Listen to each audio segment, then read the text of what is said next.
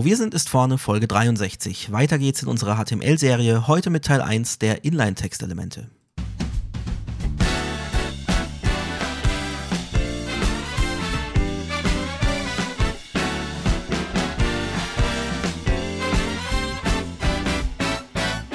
Herzlich willkommen bei Wo wir sind, ist vorne. Frontend Fakten Frotzeleien. Der Late Night Frontend Talkshow rund um Webdesign und Entwicklung. Es reden sich um Head und Kragen HTML-Fundamentalist Moritz Giesmann und JavaScript-Jongleur Konstantin Groß.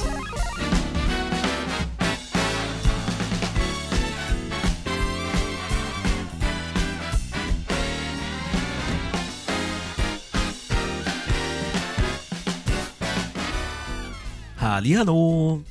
Hello.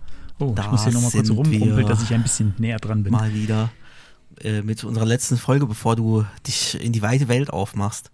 Genau.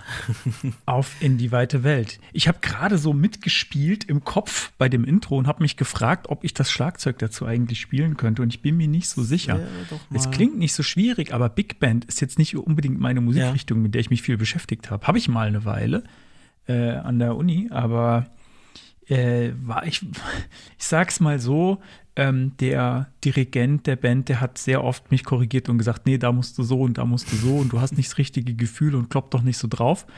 Ähm, Du ja. hast halt einfach dein, deine Metal Progressive äh, Dings durchgezogen, während nein, alle anderen irgendwie Frank alle, Sinatra spielen, oder? Ich habe mir alle Mühe gegeben. Ich habe ihnen auch gesagt, ja, kannst du mir die Songs irgendwie geben und Noten und alles. Ich habe mir alle Mühe gegeben.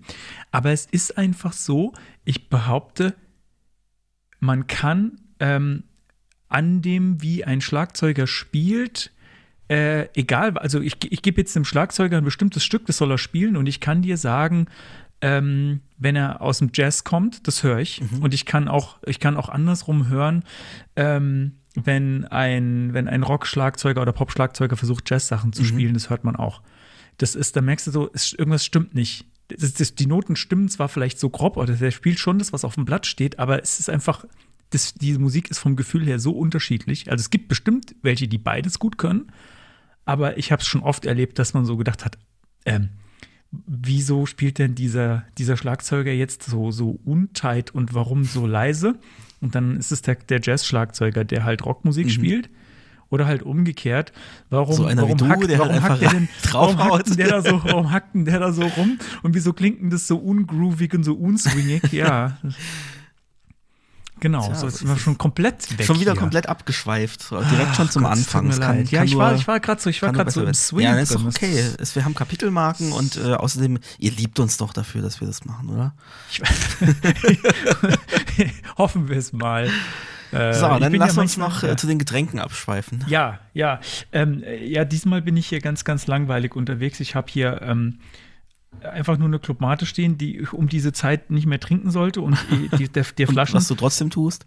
Was ich trotzdem tue, ich weiß aber nicht, ob ich die ganze Flasche trinke, aber die, ich habe in letzter Zeit oft Clubmate-Flaschen, wo die Flaschen sehr neu aussehen und so auch mhm. diese, wo ich jetzt sagen würde, so vom Gefühl her, na, die war schon zwei, dreimal im Umlauf. Man sieht, da, da ist immer so ein Rand an einer Stelle. Ja.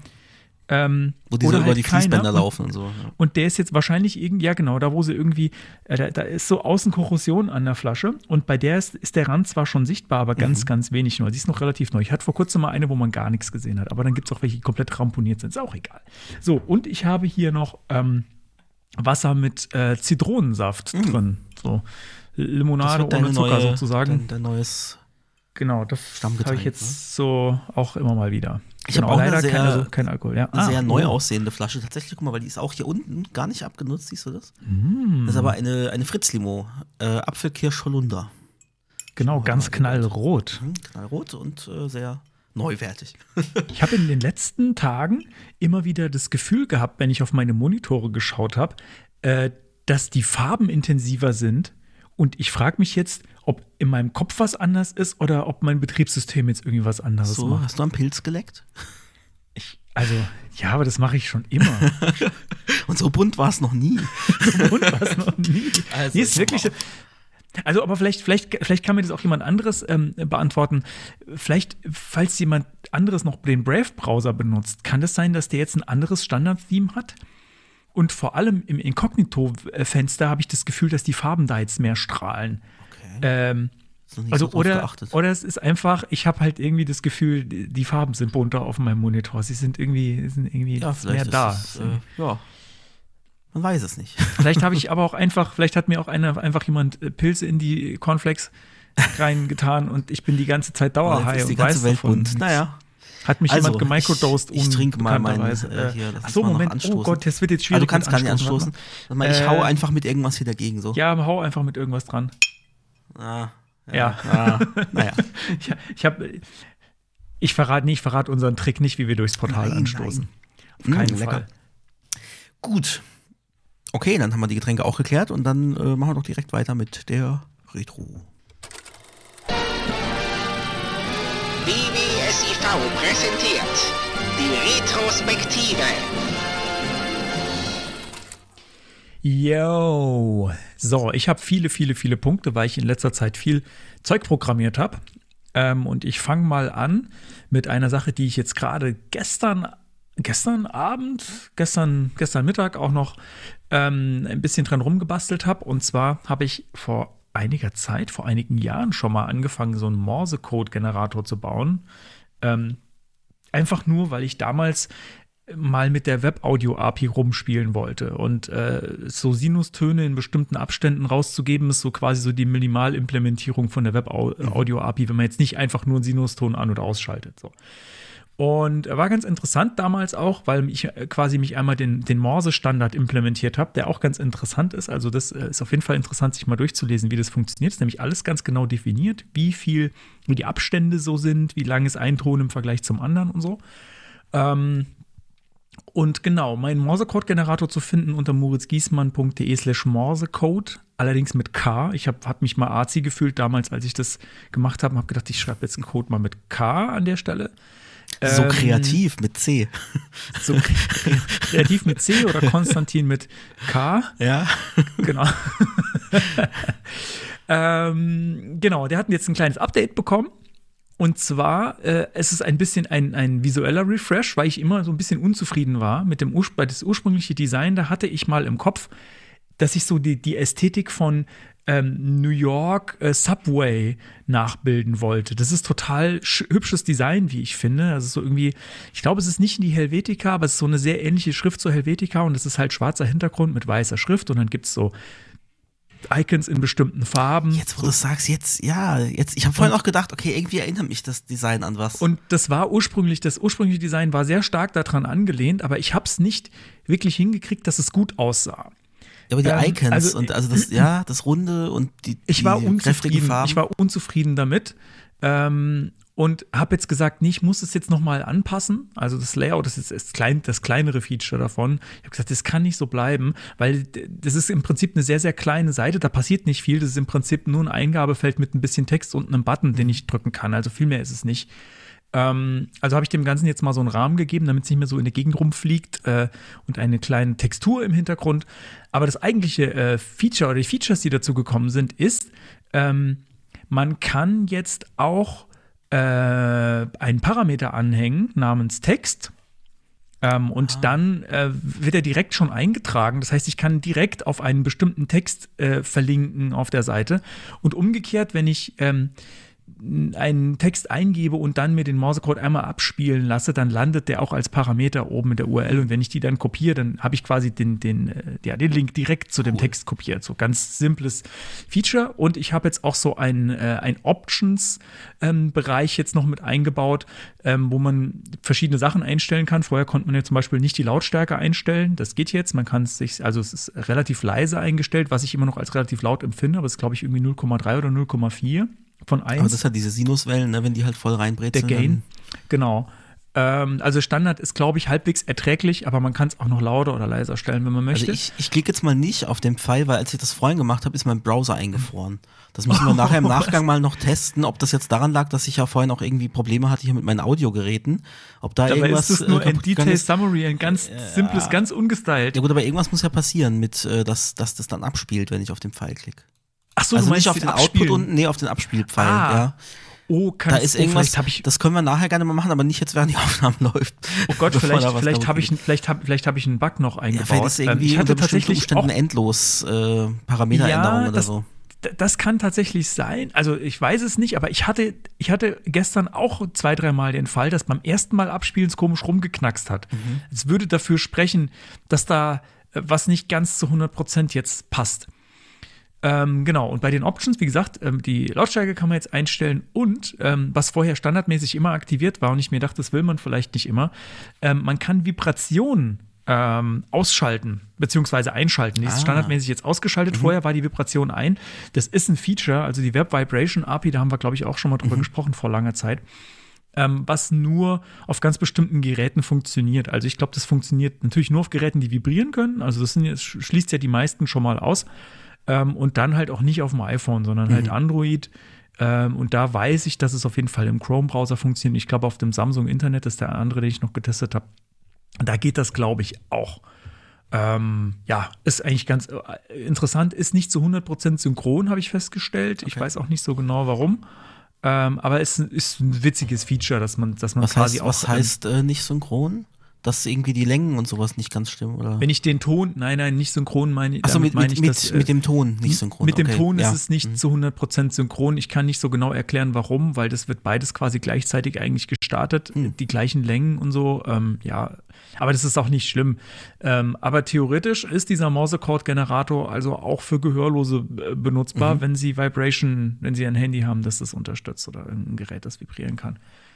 Ähm, ja, fand ich irgendwie ganz äh, witzige Geschichte. Genau, schaut es euch mal an. Ähm, vielleicht finden wir den Bug dann gleich noch. Es kann echt, äh, ich will nicht ausschließen, dass ich jetzt irgendeinen Bock geschossen habe an irgendeiner Stelle. Wir gucken uns das noch an, bevor wir es an, an die breite Masse verlinken. Ja, genau, so machen wir es. Okay, äh, ich habe tatsächlich nur was ganz kurzes Kleines, weil ich ja nicht so produktiv bin gerade. Äh, aber ich wollte einfach mich mal bedanken fürs fleißige Hören. Die letzte Folge äh, vor dieser, die hat einen neuen Rekord aufgestellt. Das war die, die beste Folge auf die erste Woche gesehen bisher. Und das hat mich riesig gefreut, dass, dass das wieder so, das war ein richtiger Sprung nach oben und irgendwie äh, scheinen die Leute ja gespannt auf die Fortsetzung der HTML-Serie gewartet zu haben oder ich weiß es nicht. Äh, schreibt uns gerne, warum ihr die so zahlreich gehört habt. Ähm, aber hat mich riesig gefreut und äh, da wir jetzt auch eine Pause einlegen, ist erstens Zeit zum Nachhören, falls ihr neu dazugestoßen seid. Äh, und natürlich auch gerne zum Weiterempfehlen. Also empfehlt uns euren KollegInnen weiter und äh, einmal Link in den Firmenchat oder wie auch immer. äh, gerne auf LinkedIn und so weiter teilen. Das sagen wir auch am Ende jeder Folge. Aber das wäre doch schön, wenn wir irgendwie ein bisschen, trotz Abwesenheit, das nochmal ein bisschen geboostet bekommen. Allerdings haben wir keine Kommentare bekommen bis jetzt, wo Äh, ich doch, der, frage, der, ob Chef, der Chef hat, hat kommentiert. Hat er? Ja, gerade vorhin, Ah. glaube ich erst. Okay, also gut, ich hatte äh, es bin relativ ich- frisch. ich- ah, nee, gestern. Gestern war es. Ich hatte. Okay, ah, dann, äh, das habe ich nicht gesehen tatsächlich, dann bin ich beruhigt, weil ich befürchtet habe, dass, die, dass wir die Kommentarfunktion kaputt gespielt haben bei unserer letzten Debugging-Session. Wir haben sehr viel an den Kommentaren Ja. rumgedebuggt und ich habe schon gedacht, oh Gott, wenn wir da so viele Leute haben, die das hören und es kommt kein Kommentar, das spricht nicht für die Nee, Kommentarfunktion. also eigentlich aber wollten wir sie gefixt haben, aber jetzt scheint es funktioniert zu haben. Zumindest für Also- den Chef, der schon öfter mal geschrieben hatte. schreibt doch mal einen Kommentar, einfach nur um zu testen, ob unsere Kommentarfunktion Genau. funktioniert. Das wäre doch schreibt was. uns in die Kommentare, falls es nicht geht. Nee, falls, falls es nicht gehen sollte, dann, dürft dann ihr uns gerne, gerne eine E-Mail ja, äh, schreiben. über E-Mail oder, oder sonst wie kontaktieren. Genau. oder Mastodon. Morse, Morsecode. Morse, Morsecode, genau, schickt uns Morsecode. Gut, genau, das Äh, war's schon von meiner Seite. Ja. Okay, so, ich habe jetzt, jetzt kommt noch ein kleiner Block von mir. Ähm, wir haben seit heute, und heute, heute ist jetzt der äh, Mittwoch, der 31. Januar, ähm, haben wir einen neuen Link beziehungsweise einen neuen Namen auf Twitch. Äh, Ist natürlich, ähm, wie soll ich sagen, mit einigem Aufwand verbunden und ich bin mir sicher, dass wir noch nicht alle Links umgezogen haben. Ich habe bestimmt noch irgendwas vergessen. Ähm, aber es war halt so, dass wenn wir auf Twitch unterwegs waren, also ich habe festgestellt, dass viele Leute offenbar sich unter dem Namen WWSIV, also Leute, die uns nicht kennen, sich nicht so richtig was vorstellen können. oder Geschweige denn es aussprechen können. Wie wir geschweige denn es aussprechen können, äh, wenn wir mal jemanden geradet haben auf Twitch. Das bedeutet, ähm, nach unserem Stream äh, schicken wir ähm, alle unsere äh, Zuschauenden in einen anderen Stream und die kriegen das dann halt oft mit und sagen, ah, danke für den Raid und so, WWSIF.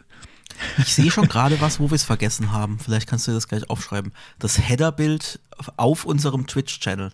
Da stehen alle unsere Social Medias drin. Ach, und da Gott, ist es zum Beispiel. Okay, das ist, das haben wir auch noch woanders. Ähm, ja. So, Header-Bild.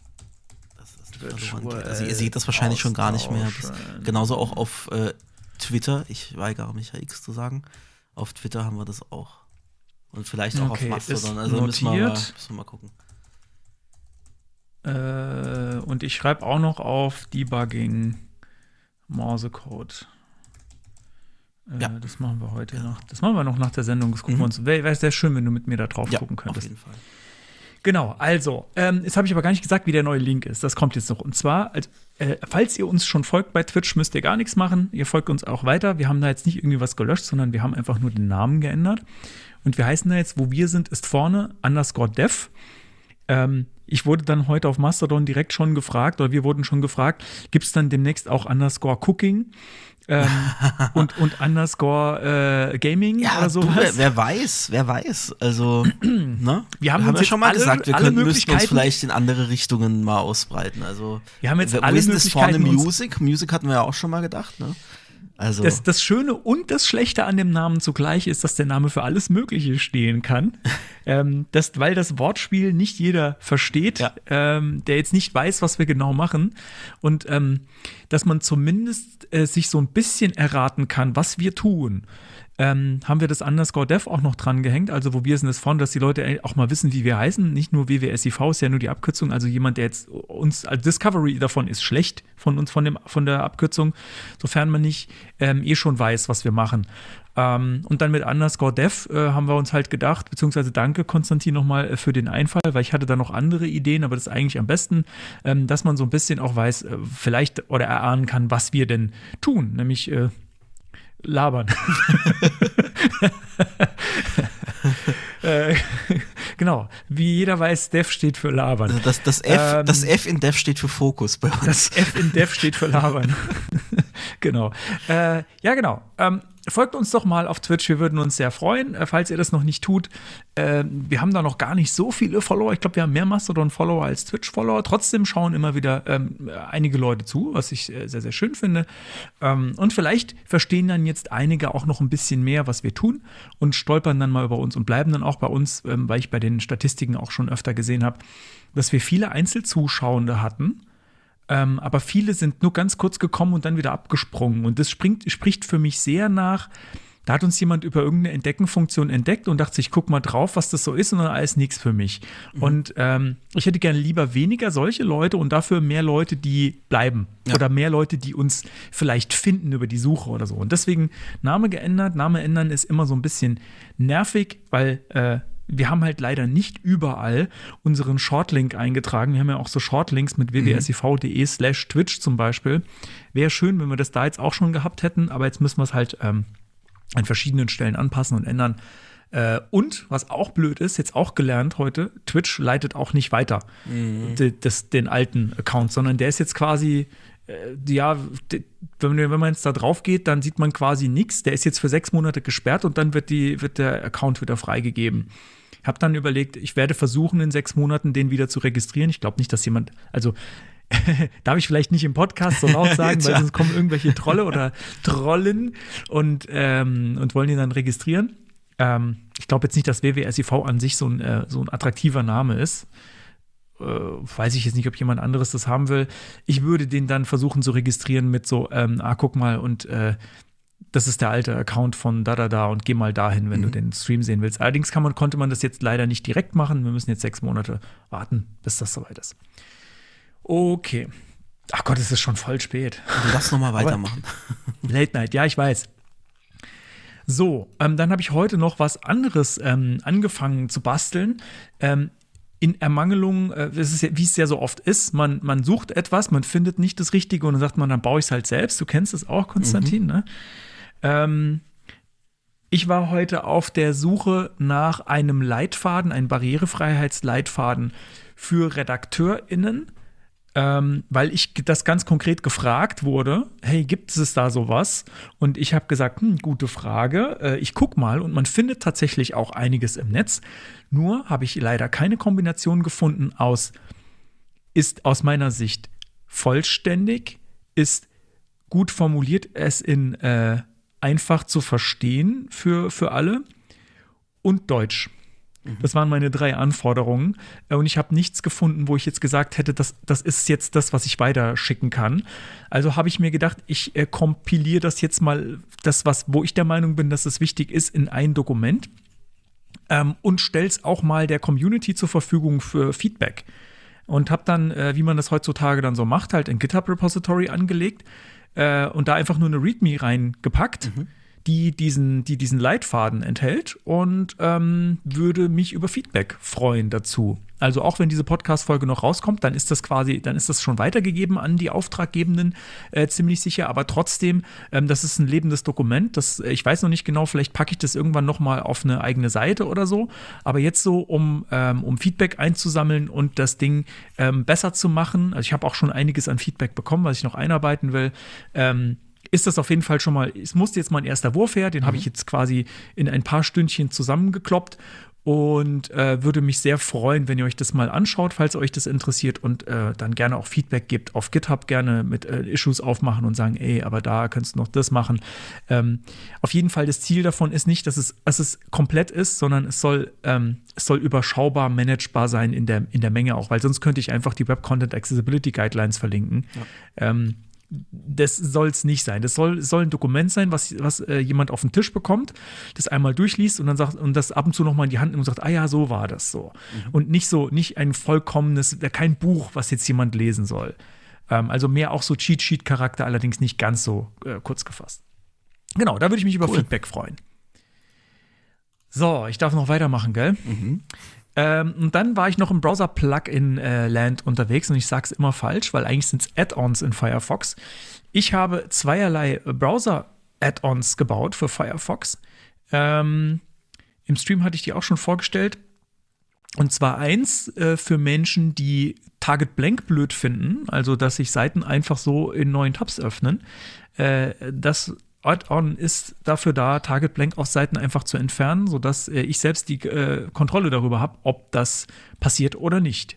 Und wenn ich das blöd finde, dass äh, ein Seitenbetreiber für mich entscheidet, äh, dass ein Link sich im neuen Tab öffnet, dann könnt ihr das installieren und dann sollte das hoffentlich nicht mehr passieren. Das zweite Add-on heißt äh, YouTube Redirect. Ähm, und es leitet, äh, oder zumindest das Ziel ist, und da sage ich ganz explizit dazu, das ist noch in einer sehr frühen Phase und ähm, das hat mit Sicherheit noch Bugs oder Unschönheiten oder ähm, Stellen, wo es vielleicht unerwünschtes Verhalten äh, produziert. Aber es ist, die Idee dahinter ist, dass ähm, YouTube-Links, also von dem echten großen bösen YouTube, das einem momentan immer sehr viel Werbung und Tracking äh, präsentiert, ähm, weiterleitet auf die äh, Datenschutz, äh, ja, datenschützende Variante und, und auch ohne Werbung ähm, YouTube äh, geschrieben yew.tu.be. Ähm, wer das noch nicht kannte, ähm, das, ist, das ist im Prinzip nur eine Instanz von einer Open Source äh, Software, die ähm, quasi ein alternatives Frontend für YouTube anbietet, was keine Werbung und kein Tracking enthält. Das ist alles noch ein bisschen rough, das sieht sehr, sehr äh, minimalistisch aus, ähm, ist noch nicht so super schön zu benutzen, aber ich habe mir gedacht, man klickt ja öfter mal auf einen YouTube-Link und ähm, möchte aber vielleicht gar nicht auf YouTube landen, sondern wenn es eine Datenschutz-Alternative gibt ohne Werbung, dann möchte man vielleicht automatisch, man möchte gar nicht drüber nachdenken müssen oder den Link umschreiben müssen, sondern ähm, vielleicht kann das ja ein Browser-Add-on machen. Und ähm, das habe ich mir auch ganz, habe ich auch ganz simpel mal gebaut.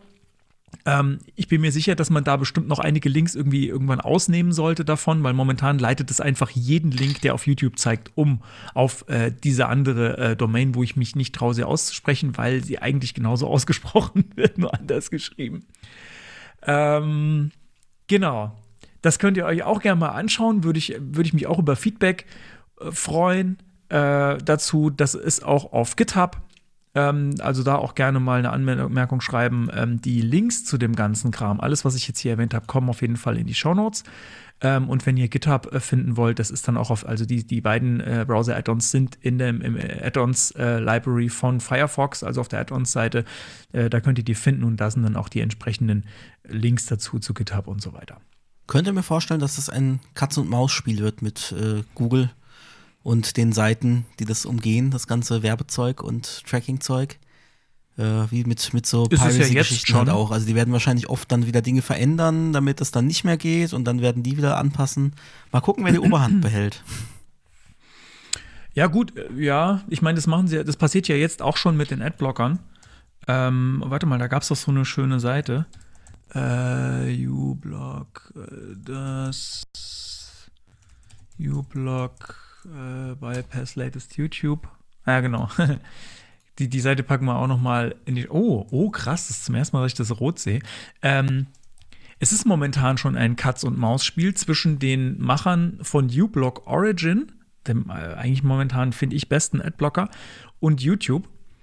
Ähm, und es gibt sogar eine Statusseite, die sagt eben, ähm, dass uBlock Origin bypassed the latest YouTube Anti-Adblock Script. Auch sogar und YouTube Script changed two hours ago. Genau. äh, und das habe ich noch nie rot gesehen. Mhm. Ähm, aber es ist genau, das bildet genau dieses Katz-und-Maus-Spiel ab. Ähm, das bedeutet, wenn ich jetzt, offenbar, wenn ich jetzt auf YouTube gehe, kriege ich vielleicht Werbung angezeigt oder zumindest diese nervigen, diese nervigen Quatschbanner mit ähm, auf YouTube sind Adblocker verboten, wo ich mir so denke, okay, das kannst du jetzt mal so sagen, dass das verboten ist, aber was willst du tun? Mhm. Oder was willst du tun? Der eine oder die andere erinnert sich vielleicht, äh, wovon das ist, und ich gehe jetzt nicht tiefer drauf ein. Ähm, ich bin ein echter Gangster, sage ich dazu nur noch. okay, okay, komische und, Anspielung und aus der damit, Vergangenheit. Äh, machen wir jetzt noch ein bisschen Werbung und äh, kommen oh, dann ja. zum nächsten Teil. Hey, hey du. Schön, dass du da bist. Na, öfter hier? Dir gefällt, was du hörst und du magst es am liebsten werbefrei und unabhängig?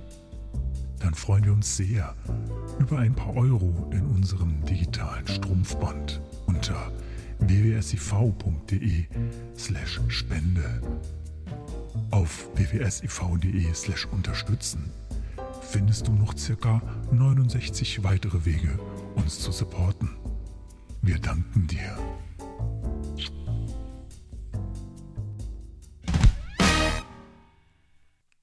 Ach, das macht mir gute Laune. ja, äh, spenden, weiterempfehlen. Damit könnt ihr uns glücklich machen. Genau, spenden, weiterempfehlen, uns, äh, genau, unter www.siv.de unterstützen. Ihr habt es schon, der nette Herr eben hat es schon alles ganz genau erklärt, wie das geht. Und damit kommen wir zum Hauptteil. Hier ist WWSIV mit dem Tagesthema.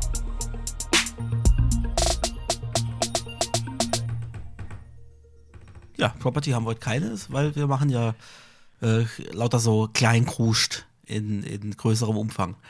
Dementsprechend. also viel, viel Kleinkrust in größerem Umfang. also ganz viel Kleinkrust, aber davon viel. Genau. Warte, ähm, das wisst ihr. ja, wir haben uns durchgearbeitet. Nicht ganz. das wird unser neuer Slogan. Nichts mehr mit Late Night Front und Talkshow, sondern Kleingrust im größeren Stil. So, äh, wir hatten jetzt, was hatten wir denn jetzt eigentlich schon alles? Ähm, wir haben es durchgehangelt vom Root-Element über Block, über, über Meta-Elemente im Head und über Body und, äh, und Block-Elemente und jetzt sind wir bei den Inline-Elementen und ähm, auf der auf MDN steht es da als Inline Text Semantics. Da hört man schon, es geht auch um Semantik, ähm, weil die Inline, also gerade die Inline-Elemente halt äh, auf den Text die Semantik legen, während die äußeren halt die Struktur der Seite vorgeben. Und wir haben ja auch eine Semantik-Folge, vielleicht haben wir da das eine oder andere schon mal angesprochen. Äh, aber jetzt gehen wir tatsächlich in die Details fast alphabetisch in die einzelnen Elemente rein. Moritz guckt sehr angestrengt. Ja, ich bin gerade angestrengt, weil ich gerade äh, meine Notizen zu dem äh, ABBR-Element suche und gerade nicht ich mich gerade etwas verwirrt bin, wo die sind, weil ich dachte, dazu habe ich eine Menge aufgeschrieben. Ähm, ja, nee, da steht nix. Da steht nichts, gell? Nee, da steht nix. Wo sind die hin? Ich es war ganz viel. Oh Gott. Okay, gut, dann müssen wir Dann, das dann jetzt müssen wir das jetzt aus dem, aus dem Ärmel schütteln. Also, ähm, genau, ABBR, das steht für Abbreviation. Und äh, ja, wie der Name sagt, Abkürzung. Also zum Beispiel kann ich das Wort CSS in äh, ABBR umklammern, umstellen ähm, und kann dem Ganzen ein Title-Attribut geben, das aber optional ist. Das wusste ich zum Beispiel auch nicht. Und kann in diesem Title-Attribut dann auflösen, was diese, diese Abkürzung bedeutet. Also Cascading Style Sheets oder HTML Hypertext Markup Language. Und auch da sieht man wieder, das haben wir auch schon mehrfach äh, gesagt, ne, die Herkunft von HTML eben aus dem wissenschaftlichen Bereich, ja, viel, was definiert wird und äh, ne, Zit- Zitationen und was weiß ich, haben wir schon alles ähm, immer wieder festgestellt. Man, man merkt auch einfach noch, den, ja. den, äh, den, den Ursprung. Genau, aber Title ist wie gesagt optional, weil ich kann, so ist es hier in dem ersten Beispiel bei der MDN auch, äh, einfach die Auflösung quasi hinten dran in Klammern äh, schreiben. Allerdings ist es damit halt nicht verknüpft und da frage ich mich dann, also was, was bringt mir das semantisch zu wissen, okay, das ist eine Abkürzung, schön und gut, ne? aber ich, äh, wenn es nicht aufgelöst wird, schwierig. Ja, das Title-Attribut hat ja auch ähm, noch, noch so ein paar Accessibility-Probleme. Wobei ich äh, es schon länger nicht mehr getestet habe. Das ist jetzt so ein bisschen veraltetes Wissen leider. Ähm, falls da jemand was genaueres drüber weiß, äh, gerne mal bei mir melden. Also es gab mal auf jeden Fall so eine Zeit, wo ähm, Title von Screenreadern komplett ignoriert wurde. Ähm, genau, also das ist, äh, muss man sich gut überlegen. Von daher finde ich diese Variante mit in Klammern hinten dran eigentlich ganz okay. Ähm, ich glaube, es ist ja, es ist quasi, es ist dann logisch nicht verknüpft miteinander, aber wir haben das, und das Thema kommt später auch noch ein paar Mal, wo ich dann die Frage stelle, aber wer passt denn eigentlich? Wer würde es parsen, wenn es denn logisch verknüpft wäre? Ne? Also, ja, Also das, es Ähm. gibt hier auch noch ein Beispiel, wie man äh, das DFN-Element, das äh, wir später auch noch äh, besprechen, wie man das nutzen kann in Kombination, um diese Verknüpfung irgendwie wieder herzustellen. Aber das ist irgendwie auch so ein bisschen von hinten durch die Brust ins Auge. Also ja, es ist, es wirkt so ein bisschen. da kommen wir beim. Ja, ja, kommt, kommt das Beispiel da auch nochmal noch bei. DFN? Ja, das, das, ja, das okay, kommt bei okay. DFN auch Gut, nochmal. wenn du das weißt, dann, dann brauchen wir da jetzt nicht mehr Ja, weiter drauf das, da, diese, diese Aufzeichnung habe ich, glaube ich, nicht verloren. Zumindest Okay. sind sie noch in meinem Kopf. Ja, und es gibt auch einen eigenen Abschnitt Accessibility Concerns, ähm, ja, weil das äh, mit dem Title-Element eben halt, ja, we- weißt du, also du hast gerade gesagt, du weißt nicht, ob das vorgelesen wird oder nicht, ne? Und, und wie das genau. Ich bin mir gerade nicht äh, sicher, genau. Also mein, mein letztes Wissen war, es wird nicht vorgelesen. Ähm, vielleicht ist das aber auch mittlerweile nicht mehr aktuell, da bin ich mir nicht sicher. Guck mal, hier steht sogar mal- äh, explizit, only include a title if expanding the abbreviation or acronym in the text is not possible. Aber dann wäre es halt wirklich schön gewesen, wenn man eben diese Auflösung und Zuordnung, wenn man das irgendwie auch hätte semantisch schön verknüpfen können. Das Ja, ist, scheint, mir noch, scheint mir nicht so ganz durchdacht zu sein. Das könnte man ja ganz klassisch mit ID irgendwie wieder machen. Ja. Ne? Also, dass ich dann ein bestimmtes Element habe, das eine ID kriegt oder so. Das ist Genau, weil wär- DFN, aber da kommen wir ja später noch dazu, das hat ja eine, eine ID und das könnte man ja dann irgendwie verknüpfen, aber das äh, ist leider nicht vorgesehen. Okay. Genau, was vielleicht, vielleicht da noch mal Mhm. ganz kurzer Ausflug in die, äh, in die Vergangenheit und das vergesst ihr dann alle ganz schnell wieder. Es gab auch früher noch ein Akronym-Element. Ähm, und es war immer, ich sag mal so, es, es war, man wusste nie so zu 100 Prozent, wann nimmt man jetzt Akronym und wann nimmt man äh, ABBR. Und ich glaube, das ist auch mit einer der Gründe, weil es äh, schwer voneinander abzugrenzen war, warum es das Akronym-Element jetzt nicht mehr gibt. Aber das äh, könnt ihr jetzt sofort wieder vergessen. Das ist äh, Opa erzählt von alten Zeiten. Genau, okay. So, jetzt kommt, äh, jetzt kommt schon der schwierige Block, gell? Genau, weil wir, wir jetzt nicht äh, alphabetisch vorgehen, weil das manchmal ein bisschen blöd ist, weil Dinge zusammengehören, die aber alphabetisch halt irgendwie auseinandergerissen sind. Und eins davon käme sogar erst in, in der nächsten Folge dann oder noch eine weiter. Dementsprechend haben wir jetzt gesagt, wir packen das äh, zusammen in einen Block und zwar geht's um B, Strong, I und M. Möchtest du loslegen? Ähm, ja, also ur ursprünglich, also ich sag's mal so. Es wäre mir sehr lieb, wenn es sehr, wenn es dafür eine sehr einfache Antwort gäbe. Die, ich dachte mal früher, es gibt eine einfache Antwort auf die Frage, wann benutzt man was.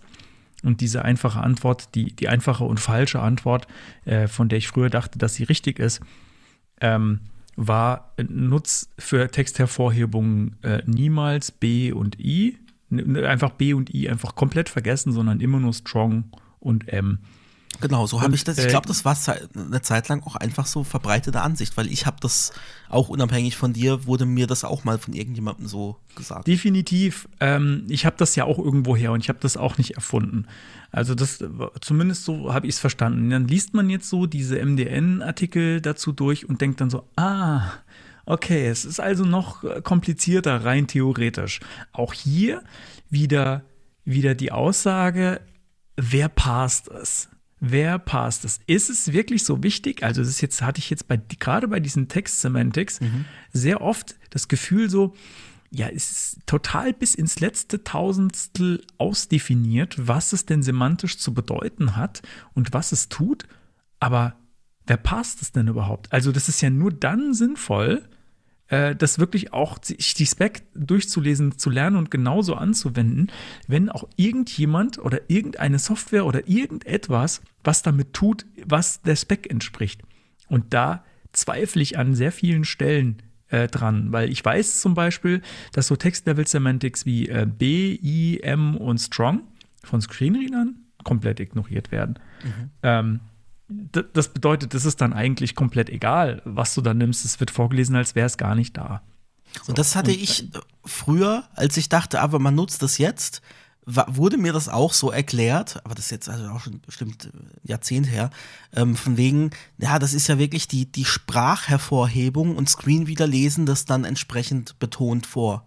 Und jetzt stimmt Mhm. ja, das gar Haben, nicht. das haben ganz viele Leute gesagt, aber gestimmt hat es nie. Und ich wusste das auch nicht. Ich habe das auch schon weiter verbreitet, aber äh, ich habe es nie getestet.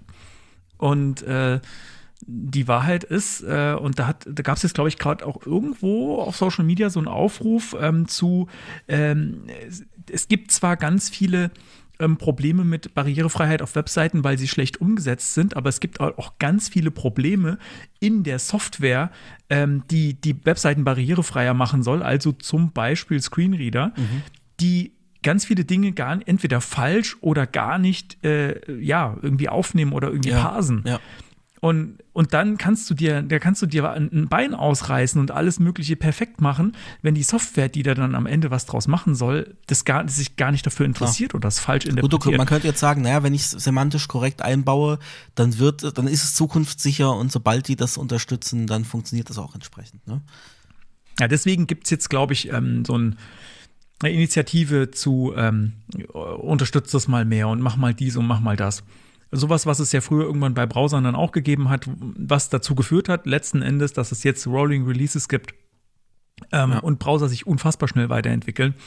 Ich glaube, sowas braucht man bei Screenreadern vielleicht auch. Wobei NVDA relativ oft äh, neue Updates raushaut, muss Okay. ich sagen. Also das, ähm, da, da kommt öfter was. Ich meine, ja, VoiceOver auf dem Mac und so ist natürlich ans Betriebssystem gekoppelt, da gibt es nicht so oft was Neues. Nun, so wie, wie fangen wir denn jetzt an? Fangen wir mit B an? Genau, la- lass uns mal erstmal B versus Strong machen, das haben wir jetzt hier als erstes.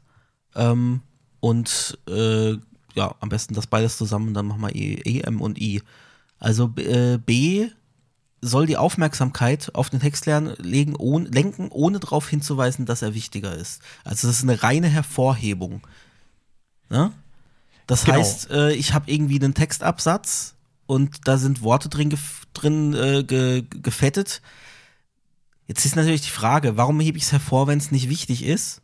Also das ist auch wieder so eine schwammige Definition. Ne? Also ich verstehe schon, ähm, da geht es jetzt nicht drum, dass das Wort in dem Satz jetzt irgendwie eine wahnsinnig wichtige Bedeutung hat, aber pa paragraph übergreifend würde ich jetzt vielleicht wirklich so die wichtigsten Keypunkte, also keine Ahnung, ich mache einen SEO-Text für eine Agentur, ja, und ich will, oder beziehungsweise nicht nur SEO, sondern halt natürlich auch einen Text für, für Menschen. Und die sollen auf den ersten Blick so die wichtigsten Keywords, was machen wir eigentlich, sollen Ja, die erfassen können ja. im Auge. Na, dann würde ich die vielleicht mit B machen, ohne dass die jetzt tatsächlich auch im Satz wichtig sind, also ohne dass ich sie jetzt entsprechend betonen würde. Mal abgesehen davon, dass Screenreader das eben nicht tun, aber dass ich halt nicht jetzt sagen würde, wir entwickeln Webseiten und außerdem äh, Genau. Das Apps. ist, ein super, das, ist ein super, das ist ein super Punkt. Ähm, das habe ich ja vorhin gesagt. Ich finde, man kann sich es ganz gut vorstellen, äh, jetzt diese ganzen Elemente mit, ähm, man stellt sich vor, das spricht jemand aus. Ähm, und äh, die, die ähm, Strong und EM, die würden die Aussprache verändern. Genau, bei Strong fühle ich mich ein bisschen angebrüllt äh, und bei M ist es mehr so, äh, so eine Hervorhebung, ja. Ähm, so wie, da ist, äh, Be- Beispiel war, glaube ich, I love I carrots. love carrots. Oder halt I love carrots. Oder I love Genau. carrots. Ne? Also je nachdem, welches Wort Ja. du betonst, er, er ändert sich halt auch so ein bisschen der Sinn von dem Satz.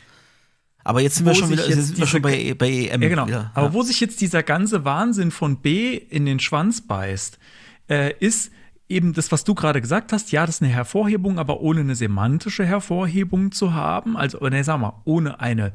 Das ist jetzt viel wichtiger als das Drumherum Hervorhebung zu haben, nur eine visuelle sozusagen. Ähm, aber da steht dann auch noch, aber es ist nicht, nimm's nicht einfach nur, wenn du Text bold haben willst, weil das machst du mit CSS. ja. Und dann, was bleibt dann übrig? Auch wenn der Browser-Standard äh, zwar fett gedruckt ist, genau. aber was bleibt dann eigentlich wirklich ernsthaft richtig. übrig davon? Es ist nicht eine Hervorhebung im semantischen Sinne, das ist jetzt besonders wichtig. Ähm, es ist nicht das Visuelle. Okay, das würde ich mir gerne erklären Mhm. lassen. Vielleicht weiß es ja jemand von euch, aber da bleibt dann nicht mehr so viel übrig, würde ich sagen. Ähm, ich habe hier noch gesehen, hier so ein Beispiel B-Class Lead, also so für, für so einen Anfangsabsatz, der fetter ist. Das würde ich vielleicht genau, also sogar man noch soll Klassennamen verwenden, lassen. um das dann semantisch, um noch eine zusätzliche semantische Bedeutung dann mitzugeben. Ja, aber das ist ja keine, Class, Class ist ja keine Semantik. Ja. Ähm, Also so ich würde steht es in dem also MDN-Artikel. Das fände ich, das finde ich tatsächlich eine, eine das finde ich berechtigt. Allerdings geht es da auch eigentlich mehr so darum, dass ich es fett dargestellt haben will. Aber wobei, es, es passt ja eh niemand. Ja. Von daher ist es auch vollkommen Ja. wurscht. Ähm, aber ich kann, also man, was man ja gerne ähm, visuell äh, gerne so hat, ist, dass man den ersten Absatz zum Beispiel fett hat von, von einem Text. Mhm. Das sieht einfach hübscher aus. Oder dass man ein bisschen größer macht, aber dass man auch ein Fett macht. Ähm, Das wäre vielleicht dann klassisch NB Genau. tatsächlich. Ja. dem will ich aber vielleicht nicht, aber es ist ja interessanterweise ist ja Inline Semantics, also könnte man eigentlich das auch mit Styles wieder machen, auf das erste Richtig. P bitte fett. Ähm, also, Also äh, P, ist First so- Child, ja. Ja, also, ja, es ist nicht. Es bleibt nicht so viel übrig ähm, am Ende, aber es ist, äh, ich würde sagen, kann man, kann man durchaus mal benutzen.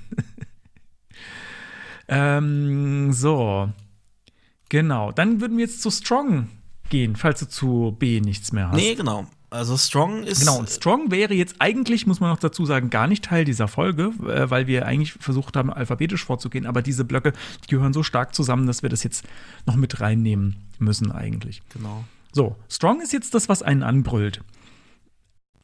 Also, äh, wie, wie ich schon vorhin gesagt habe, ähm, wenn man sich vorstellt, äh, dass jetzt äh, ja, das, das ist im Prinzip die Aussage oder das ist, äh, ist wie wenn jemand sprechen würde. Man versucht sich vor, äh, vorzustellen, man, man kriegt den Text vorgelesen. Ähm, Strong wäre jetzt, ich äh, die Beispiel, Beispiel aus der MDN, äh, bla bla bla bla bla. Never feed him after midnight. So ist, ist der, ist der äh, Text, der dann in Strong ist. Äh, da geht es, glaube ich, um Gremlins, äh, wenn ich es richtig äh, verstanden habe. So ein Gremlins-Text. Vielleicht äh, wisst, kennt ihr das bei Gremlins, die darf man nicht nach Mitternacht füttern, weil sonst passieren schlimme Dinge mit denen Monstern. werden sie zu kleinen Monstern. Vorher sind sie sehr plüschig und nett und dann werden sie zu kleinen Monstern. Also wichtig, äh, sehr stark hervorgehoben, nur in diesem Fall visuell betrachtet, eigentlich auch nur fett. Äh, kann man natürlich auch anders machen, rein theoretisch, weil es soll ja nichts damit zu tun haben, aber es eignet sich, glaube ich, Es stand schon. auch äh, da, das dass die Standarddarstellung in ganz alten Browsern äh, unterstrichen war und nicht, nicht fett sogar. Aber ich glaube, das kann man echt vernachlässigen, weil heutzutage ist es überall einfach gefettet. Ähm, vielleicht noch äh, ein interessantes äh, Detail, was mir aufgefallen ist, oder das uns beiden aufgefallen ist, weiß ich, weil wir schon drüber gesprochen haben, ähm, beim Lesen äh, der Spec, nämlich, ähm, dass Strong auch dazu verwendet werden kann, um das Label eines Paragraphs, eines P-Elements ähm, auszuzeichnen. Und wir sind da so ein bisschen drüber gestolpert mit, was ist denn das Label eines äh, Genau, da kann, ne, P-Elements? das ist so, da kann man gar nichts mit anfangen mit dieser mit diesem Geschwurbel. Ähm, und, Und- erst später bei, einer an, bei einem anderen Beispiel, ne, von einem, von einem hervorgehobenen, also Labeling Warnings steht nämlich auch wieder. Und da haben wir dann gemerkt, ah, okay, das meinen die mit, mit Label. Also ich habe einen Paragraph und dann habe ich zum, äh, einen Strong als allererstes und da steht dann drin Important Doppelpunkt und dann folgt der Text von dieser Meldung.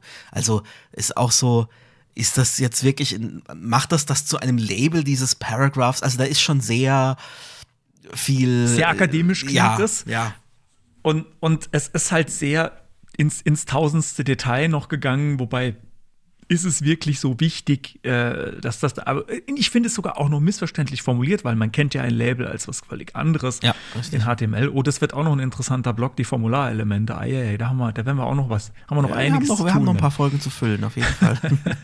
Weil haben, wir wussten nicht, worauf wir uns da einlassen mit Nee, der HTML-Serie. dass das so ausartet, hätte ich nicht gedacht.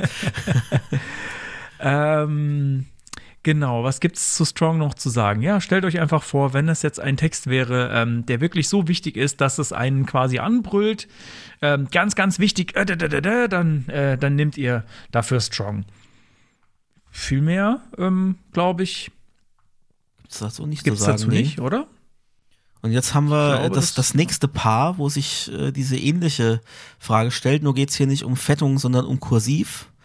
Beziehungsweise eben halt auch wieder nicht, weil da soll man sich ja nicht drauf verlassen. Aber es ist eigentlich das gleiche Spiel, äh, nur, nur ein bisschen anders. Ähm, und I ist also Genau. war das ursprüngliche Element so in HTML4, um eben Dinge kursiv zu drucken, was dann später halt abgelöst wurde durch, ich kann das per Für, CSS also machen. I für Italics, vielleicht Genau. noch ganz kurz und erwähnt. B für Bold, ne, logisch.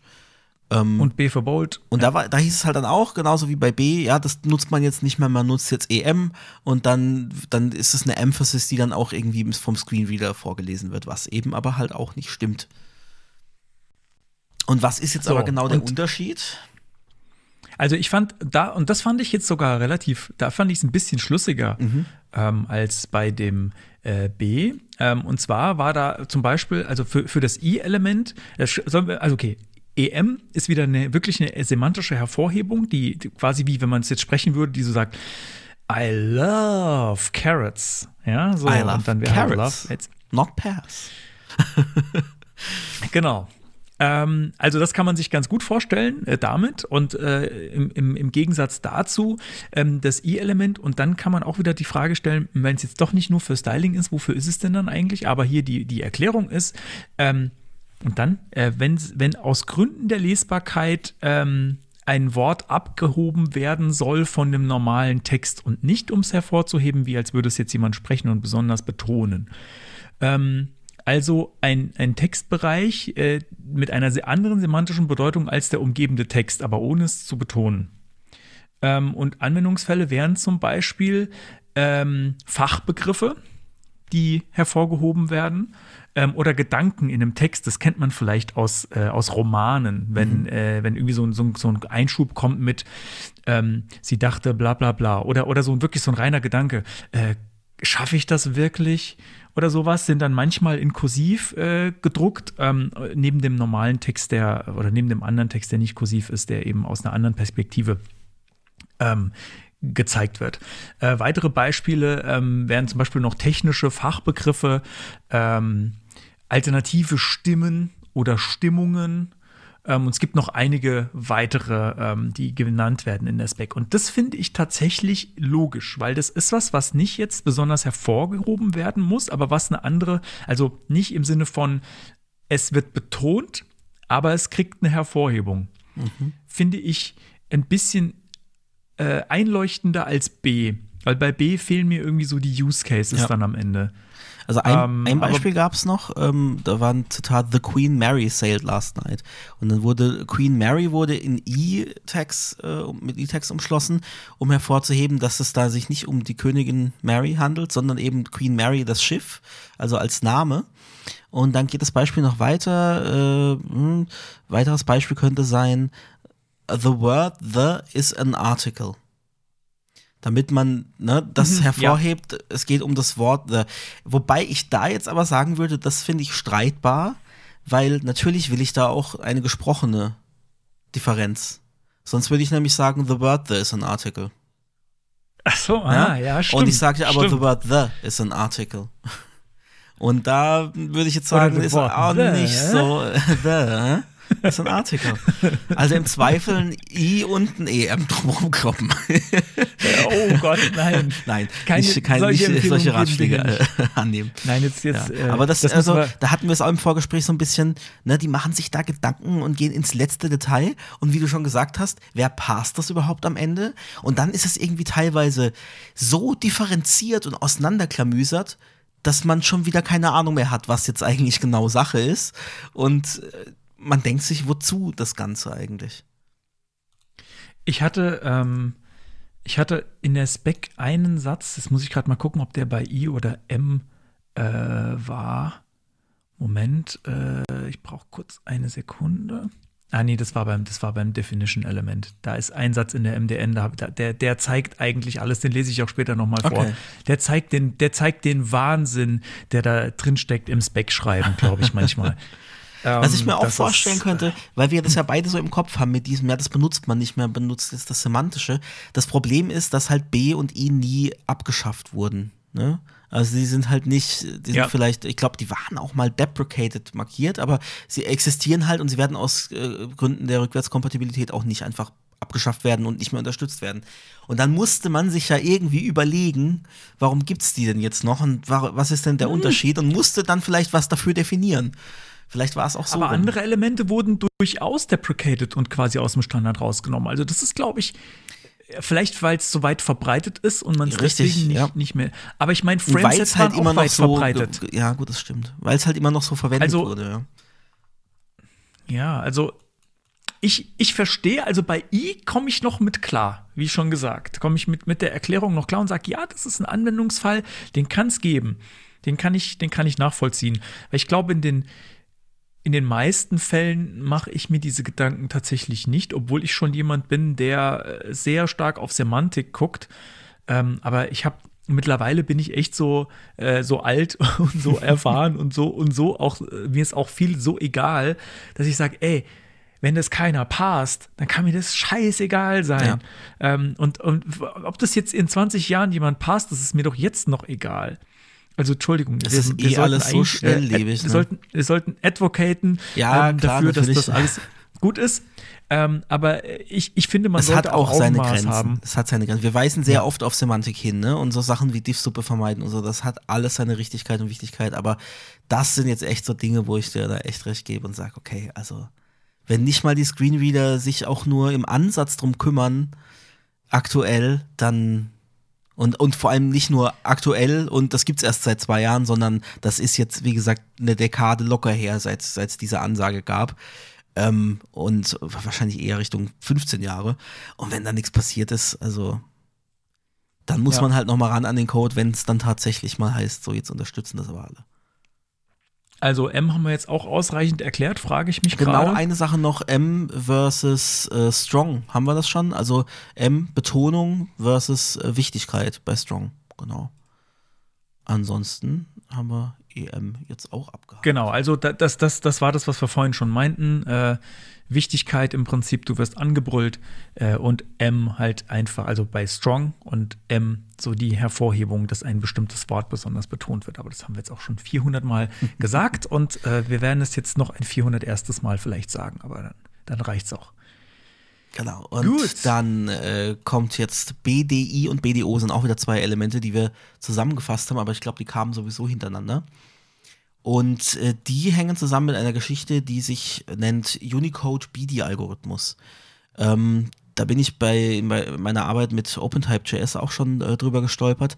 Äh, was heißt das? BD steht für Bidirectional. Das heißt, das sind Texte, wo sowohl äh, Text von links nach rechts als auch von rechts nach links drin vorkommt. Also arabischer Text eingebettet in, in ja, Text, wie wir ihn in westlichen Ländern im Englischen, im Deutschen und so weiter von links nach rechts schreiben. Und da muss man sich ja was überlegen, wie das dann funktioniert. Also ich muss äh, Zeichen gruppieren nach, nach verschiedenen Skripten, also eben arabisches Skript und äh, lateinische Schriftzeichen. Und da gibt es so bestimmte Regeln, wie diese Zeichen zusammengefasst werden. Also hauptsächlich bei Interpunktion. Also ich muss ja zum Beispiel eine Klammer, eine geöffnete Klammer, muss ich ja umdrehen, wenn ich den Text aber von rechts nach links schreibe und, äh, ne, und die, die schließende Klammer auch wieder in die andere Richtung. Oder gehört ein Doppelpunkt jetzt noch zu dem lateinischen Zeichen oder gehört der Doppelpunkt jetzt äh, schon zu dem arabischen und ich muss ihn auf die andere Seite stellen und so weiter. Und da gibt es bestimmte Regeln, nach denen das ähm, abläuft, auf die ich jetzt, die ich weder kenne, noch werde ich auf die jetzt eingehen, weil ich sie nicht kenne. Aber es spielt im Endeffekt auch keine Rolle. Ich glaube auch, dass die, dass der Einsatz von sowas so selten sein dürfte, weil ich in der Regel, gut, vielleicht noch eher englische Begriffe im Arabischen als umgekehrt, außer ich habe jetzt eine Seite, die sich um Arabisch lernen irgendwie dreht. Aber ähm, im Endeffekt muss ich mich da fast nicht drum kümmern, weil der Browser das eben oder weil dieser Algorithmus das macht. Aber es gibt bestimmte Fälle und ich habe da auch eine kleine Demo dazu gebastelt, ähm, die einfach mal anklicken, weil es wieder mal schwierig ist, einfach so eine Demo äh, zu beschreiben. Ähm, man kann ja den Text mit dem dir-Attribut, mit LTR für Left to Right und mit RTL für Radio Television Luxemburg, ähm, äh, natürlich Right to Left, ähm, kann ich den Text ja umstellen. Also auch lateinische Schriftzeichen kann ich sagen, der läuft aber von rechts nach links. Da werden aber nicht die Zeichen umgedreht, sondern der Text ist quasi einfach rechts ausgerichtet. Aber das hat eine Wichtigkeit eben, wenn ich arabische Textschriftzeichen äh, benutze, dass die in der richtigen Reihenfolge dann auch ausgegeben werden. Weil gerade bei so arabischen Skripten, aber auch äh, Urdu und was es noch so alles gibt, ähm, da ist es halt wirklich wichtig, da gibt es dann äh, Kombinationen von Buchstaben, die dann wirklich die Form der Buchstaben verändern. Ähm, und da ist es halt wichtig, wie rum läuft das und, und passen alle Buchstaben auch richtig. Und da gibt es ein Beispiel, da steht jetzt vorne dran XYZ Doppelpunkt, dann ein arabisches Schriftzeichen und dann Lorem Ipsum Dolor. Und da ist dann das Problem, dass das XYZ auf der falschen Seite steht mit dem Doppelpunkt. Also ich möchte vielleicht, dass der Doppelpunkt links steht und dann der arabische Text eingesetzt. Ähm, ist zum Beispiel wichtig, wenn ich User-Texteingaben, zum Beispiel äh, irgendwelche Namen in einer, in einer Aufstellung, in der Liste, da war so eine, als Beispiel bei der MDN, so eine Rangliste mit Sportlern und einer hatte halt einen arabischen Namen mit arabischem Skript ähm, auch eher selten, weil normalerweise würde man halt eine, mit lateinischen Buchstaben eine Umschrift davon benutzen. Aber gut, wenn es User-Input ist, kann es theoretisch sein, dass da, dass da arabische Zeichen mittendrin vorkommen. Und dann würde ich diese arabischen Zeichen, wo der User-Input reinkommt, ähm, wenn ich davon ausgehen kann oder muss, dass vielleicht solche Zeichen drin landen, kann ich umschließen mit dem Tag BDI. Und das unterbricht dann eben diesen automatischen, ähm, diesen automatischen Prozess in dem die äh, Zeichen angeordnet werden. Das ist jetzt echt sehr abstrakt und ich weiß nicht, ob man sich das richtig vorstellen kann. Ich glaube, wir müssen das auch nicht jetzt in, in aller Tiefe machen. Und ja. genauso gibt es auch. Aber die Demo anschauen hilft. Ich habe es genau, mir gerade genau. angeguckt. Genau. Äh, da sind auf jeden Fall, Fall, sehr viele coole Beispiele. Du hast das ja echt einmal komplett durchgebastelt. Genau. Und BDO ist das zweite Element. Ähm, damit kann ich quasi das, äh, also das, das BDI setzt quasi das Wort in einen eigenständigen Kontext. Das I steht auch für, für Isola Isolation, also genau. Bidirection Isolation.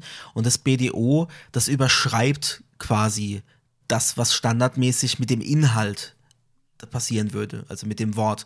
Das heißt, ich kann diesen arabischen Text, der von rechts nach links eben diesen, ähm, mit diesen Verschachtelungen und dass der, der Punkt dann über dem, unter dem Zeichen ist und dass die Zeichen nebeneinander angeordnet sind, das kann ich aushebeln, indem ich äh, das BDO-Tag außenrum setze und per dir LTR den Text eben von links nach rechts laufen lasse, obwohl es im arabischen Skript eigentlich nicht der Fall wäre. Und umgekehrt kann ich auch bei einem lateinischen Skript, das von links nach rechts läuft, mit BDO dir ist gleich RTL dafür sorgen, dass da dann nicht mehr Lorem ipsum dolor steht, was dann rechts ausgerichtet ist, sondern da steht dann Rolot muspi merol mit einem äh, großen L am Ende. Also es ist dann wirklich die die Schrift ist dann wirklich umgedreht. Also das ver verdeutlicht für uns, die wir äh, westliche Schriften gewohnt sind, vielleicht eher noch, was das Ganze eigentlich macht, dass da eben die Buchstabenreihenfolge umgedreht wird, was halt bei arabischen Schriftzeichen oder auch bei anderen, die von rechts nach links laufen, wichtig ist. So, huh. Alles verstanden. Danke, dass du das so gut vorbereitet hast. Äh, ich weiß dazu nämlich, dazu bin ich nämlich nicht mehr gekommen. das macht ja gar nichts. Äh, das heißt, ich habe gar nichts hinzuzufügen. Vielen Dank für diese Ausführungen. Ähm, und dann würden wir jetzt zum BR-Element kommen. Auch da vermisse ich irgendwie Aufzeichnungen. Auch dazu hatte ich mir Sachen aufgeschrieben. Sag mal, bin ich denn irgendwie deppert? Was ist denn da los? Naja, das egal. Aber ich glaube, Also so viel gibt's doch da auch gar nicht zu, zu sagen, oder? Aber ich lass, ich lass dich mal. Ach, Wenn dir noch mehr Sachen einfallen, umso besser. Break. Ähm, nee, oh, was heißt viel?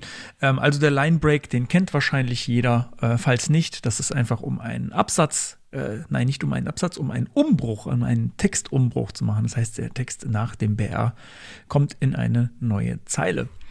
Ähm, fertig. Nein, Spaß. äh, ähm, man sollte das auf jeden Fall nicht verwenden, um jetzt viele Abstände, äh, größere Abstände ähm, zu, hervorzurufen zwischen bestimmten, also, also jetzt nicht, ähm, ich habe jetzt zwei, Absch äh, zwei Absätze äh, und ich möchte, dass die weiter auseinander sind, dann sollte ich da jetzt nicht äh, ewig BRs mit reinkloppen oder so, sondern das sollte man dann eher mit Padding oder Margin ähm, lösen, wahrscheinlich in dem Fall dann eher mit Margin.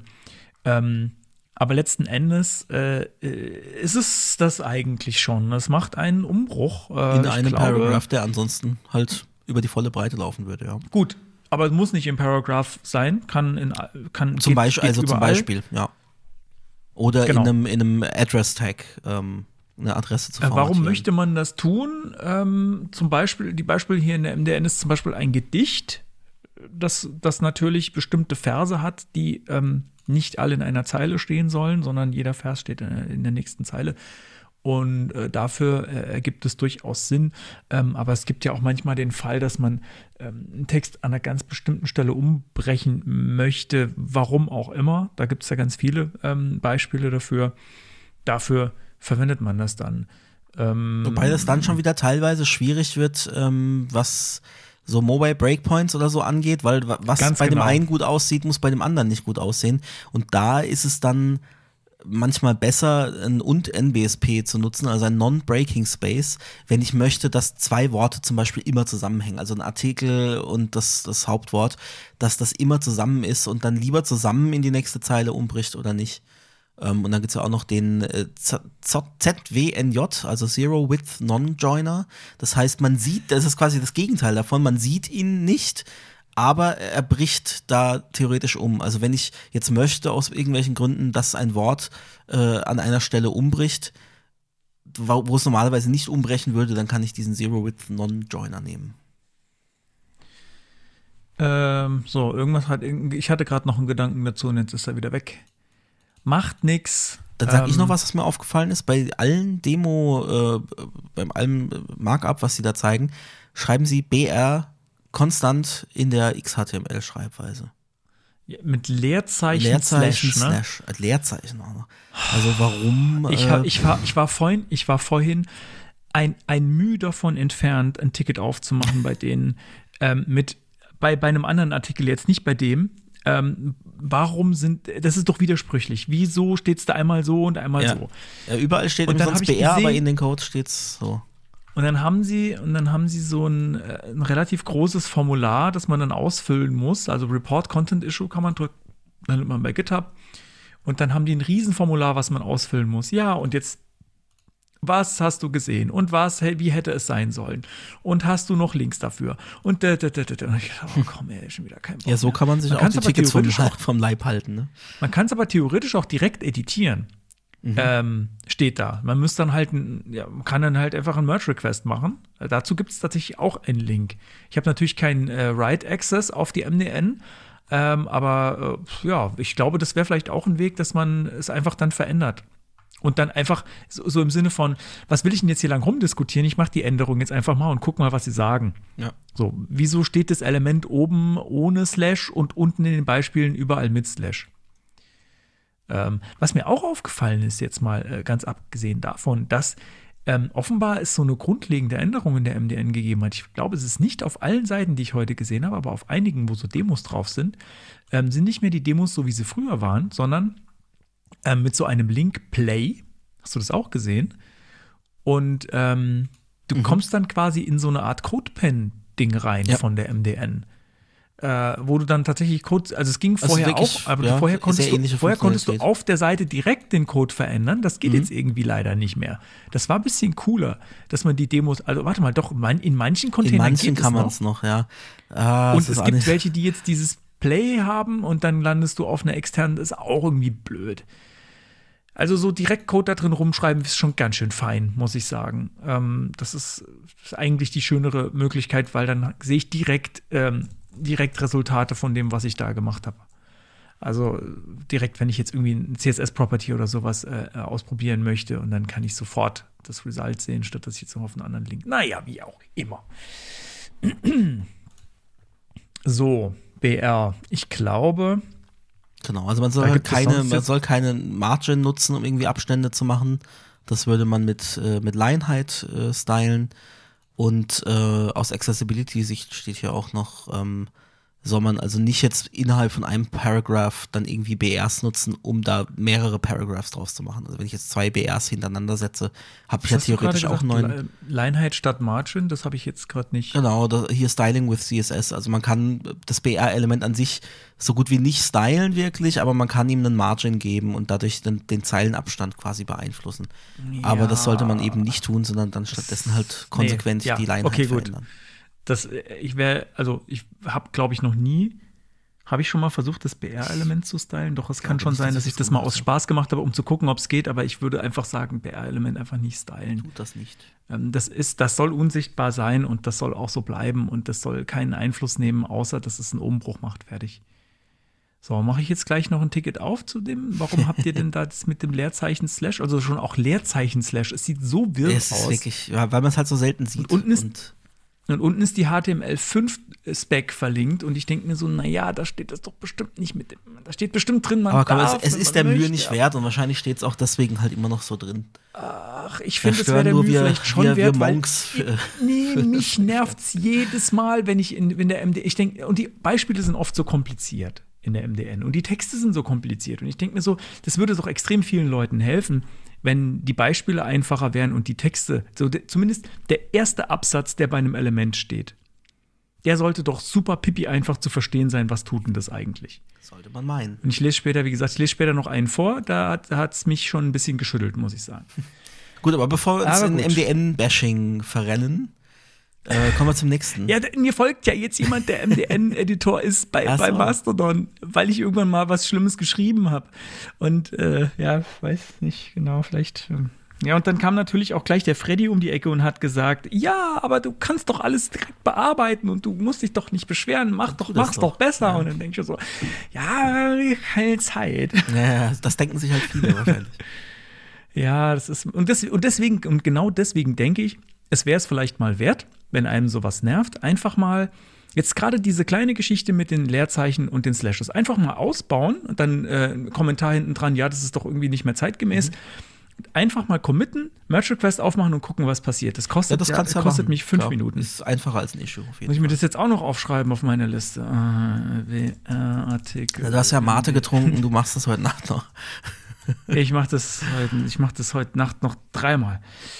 Äh, Request. Äh, 23.30 Uhr. Alles mache ich heute um 23.30 Uhr. Sehr gut. So, Gut, zack. aber jetzt das Site-Element, also nicht Site mit S, sondern Site mit C. Und C-I-T-E, da hast du dir, E, glaube ich, ein bisschen, sagen, ne? genau, da hast du dir, glaube ich, ein bisschen mehr dazu aufgeschrieben. Ähm, ja, genau. Das Site-Element wird verwendet, um bei einem Zitat. Jetzt muss ich gerade noch mal die. Wieso habe ich denn? Wieso habe ich das denn nicht mehr offen? Wo ist das denn hin? Es kann sogar sein, dass wir das im. Rahmen von Blockquote schon mal benutzt haben. Aber ich bin mir Ja, nicht das sicher. kann sehr gut sein. Wir also ich möchte, das ist, das ist quasi, ähm, um die Referenz eines Zitates äh, festzulegen. Ähm, das kann alles Mögliche sein. Üblicherweise äh, kenne ich das in, in einem Blockquote. Ähm, und am besten ist es oder am coolsten ist es, wenn da auch noch ein Link drin ist, falls es einen Link dazu gibt. Also, äh, ich meine, bei einem Zitat jetzt hier äh, ein, in der, in der ähm, MDN ist ein Zitat von einem Buch. Äh, das muss nicht unbedingt jetzt, da könnte man einen Amazon-Link hinpacken oder so, ist vielleicht aber auch blöd. Es muss aber auch nicht unbedingt ein Link mit drin sein. Ich finde aber Site am besten mit einem Link, wenn ich auch irgendwo hingucken kann, auf die, wenn ich die Referenz mir angucken kann, sozusagen. Ähm, es kann aber auch ähm, ein Research Paper sein, ähm, ein Gedicht, ein Song, ein Bild, äh, ein Stück, eine Oper, ein Musical, eine Ausstellung. Also immer dann, wenn es ein Zitat gibt und ich möchte dazu festlegen, wo kommt denn das her, was ist die Referenz dazu, dann äh, benutze ich dafür das äh, Site-Element. Ähm, ich bin mir gar nicht sicher, ob es im Blockquote sein muss. Es ist aber, glaube ich, so die häufigste Anwendung davon und auch diese. Also in dem Beispiel ist es, ist es gar nicht in dem Blockquote, ne? Es ist äh, in der Nähe von dem Blockquote. Es ist eigentlich in der, in der Fig-Caption. Also es ist ein Figure-Element ah, außenrum. da drin ist ein Blockquote. Nach dem Blockquote ein Fig-Caption-Element und darin ist das Site. Und da frage ich mich aber halt auch wieder, ist das jetzt zu was ist das jetzt dann genau zugeordnet? Also ne, ergibt sich das einfach aus der Logik, das übergeordnete Parent-Element und da ist ein Blockquote drin, also wird sich das darauf beziehen. Das ist halt immer, ja, auch wieder schwierig, schön, schön gedacht, aber semantisch ist es ja eigentlich nur, wenn ich die Daten dann wirklich auch miteinander verknüpfen kann. Dann kann ich es ja richtig auswerten. Ja. So muss ich halt viel raten deswegen, wieder. Und ich, ja genau, und ich, ich denke, ja genau, und ich denke in dem Fall halt auch, ein Link ist immer auch noch besser, wenn er dabei ist. Äh, ebenso auch bei, dem, bei einem weiteren Beispiel, tatsächlich auch ohne Blockquote, ähm, nämlich zum Beispiel, äh, wenn man einen äh, Standard von irgendetwas, äh, also hier, das, das Beispiel ist More Information can be found in ISO äh, Standard, bla bla bla, dann kann auch dafür ein Site-Element verwendet werden, jetzt ganz ohne Quote. Ähm, also immer dann, wenn es auch eine Referenz auf, auf irgendwas ist. Muss also gar nicht jetzt irgendwie ähm, ein, ein Zitat sein aus irgendwas. Äh, in dem Fall auch, würde ich auch sagen, ohne Link ist es relativ nutzlos, weil äh, wer passt es und was bringt es? Ich meine, ich könnte mir jetzt vorstellen, dass wenn jetzt irgendein System sagt, ah ja, die Links, die will ich nicht immer von Hand reinschreiben, aber ich kenne diese Liste von Standards und wenn du den da reinschreibst, dann verlinke ich den automatisch könnte ich mir vorstellen, dass es funktioniert. Aber äh, also, dass man es quasi nicht selbst schreibt, den Link. Aber ich finde, äh, ein, ein, ja, ein Side-Element ohne Link ist irgendwie, außer es ist jetzt die Bibel. Ja, irgendwas, was jeder kennt, da kann ich, da ist es mir recht, da muss kein Link hin. Ähm, aber ansonsten möchte ich eigentlich immer einen Link haben. Gibt es die Bibel eigentlich auf GitHub? Auf GitHub? Habe ich gerade gefragt. Ja, warum eigentlich nicht? So dass man, so dass man bestimmte Stellen verlinken kann. Ach so. Also es gibt online, also die Bibel online gibt es auf jeden Fall in verschiedensten Ausgaben. Aber so große Werke sollte es doch eigentlich auf GitHub geben. Also gerade wenn sie irgendwie kein Copyright mehr haben. Ähm, wobei ich bezweifle, dass die willst Bibel ja in der Copyright hatte. In der Regel willst du die ja auch nicht verändern, nachträglich. Nee, nee, du willst sie nicht verändern, aber du möchtest sie vielleicht verlinken können. Und äh, ja, gut, dann kannst auf GitHub kannst du jede ja. Zeile verlinken. Ja, das, das ist eigentlich, äh, das ist eigentlich ganz, eigentlich ganz cool. Ich, es gab ja auch ähm, also Gesetze im Internet und die, ja gut, die verändern sich manchmal, aber das ist tatsächlich interessant. Und wenn die Bibel sich mal verändert, ist auch interessant. Das also jetzt, ist äh, interessant, ja. jo, das war das Zeitelement. Dann geht's weiter mit C und äh, Code ist das nächste. Und damit kann man inline, und das ist halt der Unterschied zu, ob ich jetzt äh, in einem Pre-Tag äh, irgendwas ausgebe, inline in, im Fließtext Code markieren. Also wenn ich eben zum Beispiel drüber spreche über HTML-Elemente und ich äh, schreibe dann einen Satz hier, das Site-HTML-Element macht dies und das, dann würde ich das Site vielleicht in äh, Dings setzen, in einen Code. Genau. Üblicherweise äh, wird das dann vom Browser auch ein bisschen anders gestylt, mit einer Monospace-Schriftart versehen. Ähm, und soweit ich weiß, nutzt man das Code-Element tatsächlich aber auch in einem Pre. Also es ist nicht einfach nur Pre äh, und dann Code drin, sondern Pre-Code. Und dann hat man das äh, mehrzeilig, so würde man es dann üblicherweise ja. machen. Ähm, jo, da, da gibt es tatsächlich äh, aus meiner Sicht. Ja, ich glaube, mehr kann man da nicht. Gut, es ist standardmäßig äh, nutzt es Monospace-Font, das könnte man vielleicht noch sagen. Ähm, aber ansonsten, also es ist immer ganz gut, wenn man das zusätzlich noch hervorhebt, indem es eine andere Hintergrundfarbe zum Beispiel hat. Äh, dass es ein bisschen hinterlegt ja. ist und ein bisschen Padding außenrum oder so, das schadet, schadet eigentlich nicht. Ich weiß nicht genau, warum mir das jetzt einfällt, aber ich, äh, ich glaube, ich schreibe das selten aus im Code, sondern ich schreibe das oft in Markdown und in Markdown wären das einfache Backticks. Also ein Backtick, ja. dann kommt der Code und nochmal Backtick, aber das ist ja eigentlich, genau. das spuckt dann am und Ende. Und das Mehrzeilige wären die drei Backticks aus. hintereinander. Genau, das Mehrzeilige sind die drei Backticks, das ja, genau. Mensch, das ging noch richtig schnell. Hi, wir sind ja schon, sind schon fast fertig. Ne? das ist ein bisschen übertrieben, aber ähm, ich glaube, die Schlimmen haben wir, die Schlimmen haben wir. Ja, es stimmt nicht. Es kommt noch ja, was Schlimmes. was kommt noch. Dann kommt als nächstes das Data-Element. Genau. Äh, da oh Mann. Oh, wie war das?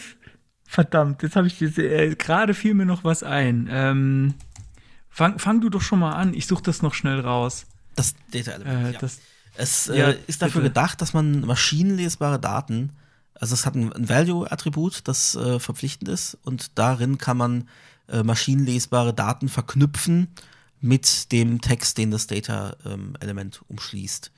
Ähm, also ich könnte jetzt eine Liste haben mit Zutaten oder mit Büchern und könnte die Artikelnummern in einem Shop dann zum Beispiel dahinterlegen. Ähm, ja, und was ich mich da gefragt habe, und vielleicht hast du da irgendwie noch eine andere Eingebung, aber wa warum sollte ich das nutzen wollen, wenn es doch auch Data-Attribute gibt, die ich erstens, also von denen ich mehrere setzen kann äh, und von die ich sprechend benamen kann, also irgendwie Data Product ID und Data Product URL vielleicht und was weiß ich, und die vor allem auch in älteren Browsern unterstützt werden das erschließt sich mir wieder, das ist auch so ein, ne, wir haben, wir haben jetzt ein semantisches Element dafür, aber was, was bringt mir das denn dann? Also ich habe die Artikelnummer, ich weiß aber nicht mal, dass das die Artikelnummer ist. Es könnte genauso gut auch was anderes sein, was da drin steht. Also das Programm braucht schon wieder, dass das eventuell parsen würde, braucht schon wieder Hintergrundinformationen und ein Wissen, das halt nirgends hinterlegt ist. Und ich, gut, das kann man jetzt sagen bei den Data-Attributen auch. Da muss ich wissen, dass es dann Data Product ID gibt und so. Aber da frage ich mich halt, wozu? Wozu das Ganze? Ich kann halt, also eigentlich ist für mich Semantik halt so gedacht, unabhängig davon, ob ich ein Wissen metamäßig über den Inhalt habe, kann ich Dinge miteinander verknüpfen und weiß, ob Dinge wichtig sind oder wie Dinge zusammenhängen, so ein bisschen. Und wenn ja. ich, wenn ich das, wenn ich aber Informationen brauche, die ich nicht habe, dann bringt mir das Ganze doch gar nichts. Dann kann ich, ja gut. An der Stelle ist es halt für einen speziellen Sonderfall, den sich mal jemand ausgedacht hat, der könnte doch sinnvoll sein. Das Data-Attribut, äh, das HTML5-Data-Attribut ist ja quasi so ein ganz, das kann ich ja für alles Mögliche verwenden. Das hat keinen speziellen Zweck. Also denk, das kann ich ja für alles. Ich kann das theoretisch für Styling verwenden. Ich kann es verwenden, um irgendwas mit JavaScript mit dem, mit dem Ding zu machen. Ich kann das verwenden, äh, um zum Beispiel Daten zu speichern. Genau, was du jetzt gerade gesagt hast, ne? also eine mhm. Artikelnummer mhm. oder so. Ähm, dieser Fall, das Data-Element mit dem verpflichtenden Value-Attribut, ist halt genau dafür gedacht. Ob es jemand passt, keine Ahnung, mal wieder, ja, ob es irgendjemand in dieser Art verwendet. Ich weiß es nicht. Aber es ist halt genau für diesen einen Zweck gedacht. Dieses, ich habe ein Datum, das maschinenlesbar ist und ich habe aber auch eine menschenlesbare Variante dazu und die möchte ich irgendwie an einem Ort abspeichern, logisch miteinander verknüpft und irgendeine Maschine kann dann irgendwie was daraus lesen. Da wäre halt dann wenigstens noch interessant gewesen, dass man irgendwie noch ein Key-Attribut hat oder so, mit dem man dann nochmal definieren kann, auf was sich das denn jetzt, also dass das eben die Product-ID ist oder so. Damit ich sagen kann, das Data-Element äh, mit dem Key Product-ID möchte ich haben. Da könnte ich eine, ID draufsetzen oder eine Klasse, aber ja, ich finde es, äh, ich habe es bisher noch nicht gebraucht oder vermisst, sagen wir es so. Aber ich glaube, dann brauchen wir uns so, damit auch nicht näher aufhalten. Aber du hast noch irgendwie einen Einschub oder willst du den dann ja, Moment, äh, ganz ich muss, ich habe ich hab ihn gerade wieder gelöscht, aber weil, weil, weil ich den falschen Link hatte, aber ich habe es jetzt tatsächlich gefunden.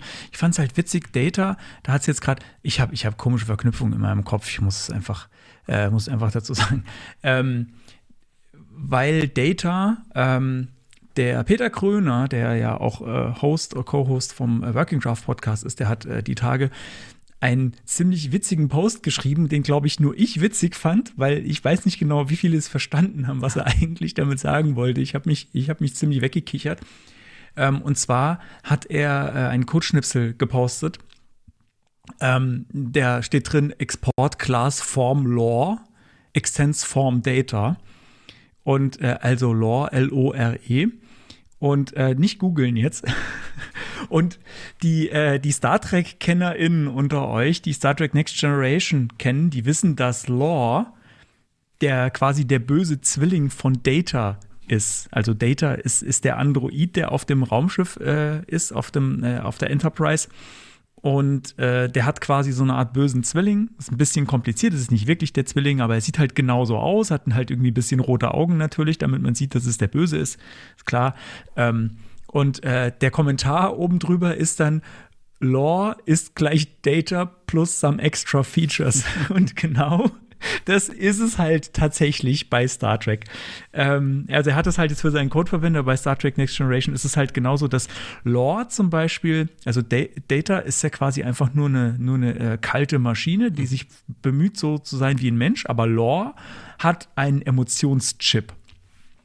So, ne? Das heißt, hier ist zum Beispiel so ein extra Feature mhm. von, von Lore, ist, dass er halt, der kann böse sein oder sowas, ja. Das, das kann Data nicht. Data ist quasi immer neutral. Der hat dann irgendwann auch, der schaltet es dann mal an, hat dann irgendwie Angst und entscheidet sich dann dagegen, ist keine gute Idee, Emotionschip. Das braucht man nicht. Das stört nur. Ähm, ja, das ist der kleine Einschub, das, äh, da muss ich gerade beim Data dran denken. Ähm, ja, den, äh, den Post von Peter, den werden wir auch noch in den Shownotes äh, verlinken. Sehr gut. Jo. Oh Gott. Jetzt. Jetzt haben wir noch jetzt DFN. Definition. Oh Gott. Oh Gott. Und das, da so, dachte ich auf, nämlich auch zuerst, Definition, dass, äh, ja, sag ruhig. Definition ist das Element, wo ich mir die Spec angeguckt habe und gesagt habe, was wollt ihr mir denn eigentlich damit sagen? Ich lese mal den ersten Satz vor, der da steht. The DFN HTML element is used to indicate the term being defined within the context of a definition, phrase or sentence. Mhm. Das ist doch klar, sofort mhm. klar.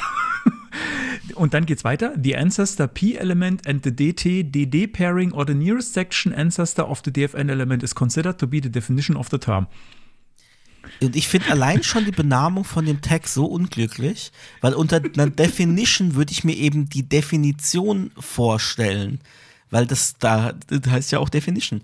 Aber es ist eigentlich das, was definiert wird. Ne? Also es ist genau. ja nicht die ganze Definition steht in diesem DFN-Tag, sondern das war in dem Fall hier, a validator is a program that checks bla bla bla. Da ist das Wort validator, ist das, was mit DFN markiert wird. Und der Sinn dahinter ist, dass ich ähm, dem eine ID geben kann und dann im weiteren Verlauf das Wort Validator verlinken kann, eben auf diese Definition. Das heißt, dass die, die, das, es ist so komisch, weil natürlich verlinke ich dann auf zum Beispiel einen Paragraph, in dem dieses DFN drin ist, aber ich verlinke eben äh, auf den, auf das Wort da drin. Und, und ja, nicht das, auf das, das Äußere. Also es ist so. Also ich habe es mir dann irgendwann zusammen erklärt und es, das ist, es ist ein völliger semantischer Wahnsinn aus meiner ja. Sicht. Und zwar funktioniert das folgendermaßen. Ähm, wenn ein DFN-Element in einem P drin ist, dann ist die Definition dessen, was in DFN drin steht, das P selbst, das übergeordnete P. Mhm. Dasselbe wie auch bei der Section oder bei DTDD-Pairings. Ähm, das heißt, das geht von innen nach außen. Ja. Und das hat man was halt sonst irgendwie, irgendwie, Und das ist nee. implizite Semantik, die irgendwie von innen, also was, was, äh, äh, äh, warum? warum? Also, äh, es ist doch, also möchte, also ich meine, das, das ergibt ja schon irgendwie, schon logisch irgendwie keinen so richtigen, also ich, dieses eine Beispiel ergibt irgendwie schon Sinn, dass da ist in der, in der MDN. Also da ist ein P, da steht drin, äh, und dann DFN Validator is a program that checks for syntax errors in code or documents, so P zu. Ja, da ergibt es irgendwie Sinn, dass ich das Wort da irgendwie markiere und das ganze Ding die Definition äh, Erklärung ist von dem einen Wort, was mit DFN markiert ist. Aber warum so kompliziert? Äh, ich würde Text niemals so auszeichnen. Ich weiß nicht, wo, was ist der, also was, was ist der Mehrwert jetzt davon an der Stelle? Welche, wieder die Frage, welche Maschine passt das? Was für, das, das, äh, ein Lexikon zum Beispiel, das dann wieder Cross-References hat auf das Wort und dann kannst du draufklicken. Aber es ist So, halt so, äh, ja, also wie gesagt, mich stört schon allein die Benamung und dass das halt eigentlich nicht, die Definition ist, sondern eben das zu definierende Wort. Und dann geht es ja auch noch weiter, wenn das nämlich ein Title-Element Attribut hat, dann muss in diesem Title-Attribut das definierte Wort drinstehen und sonst nichts. Und was, was Ja. umgebe ich dann aber mit dem DFN? Würde ich dann den Nein, kompletten Paragraph mit dem DFN umgeben und als Title dann das Wort Validator setzen? Und würde zum Beispiel nur schreiben, a program that checks for syntax errors? So würde ich das jetzt deuten, weil es steht, steht eindeutig unten hier, if the DFN contains a single, äh, nicht single title, äh, contains, äh, has a title attribute, the value of the title attribute is considered to be the term being defined.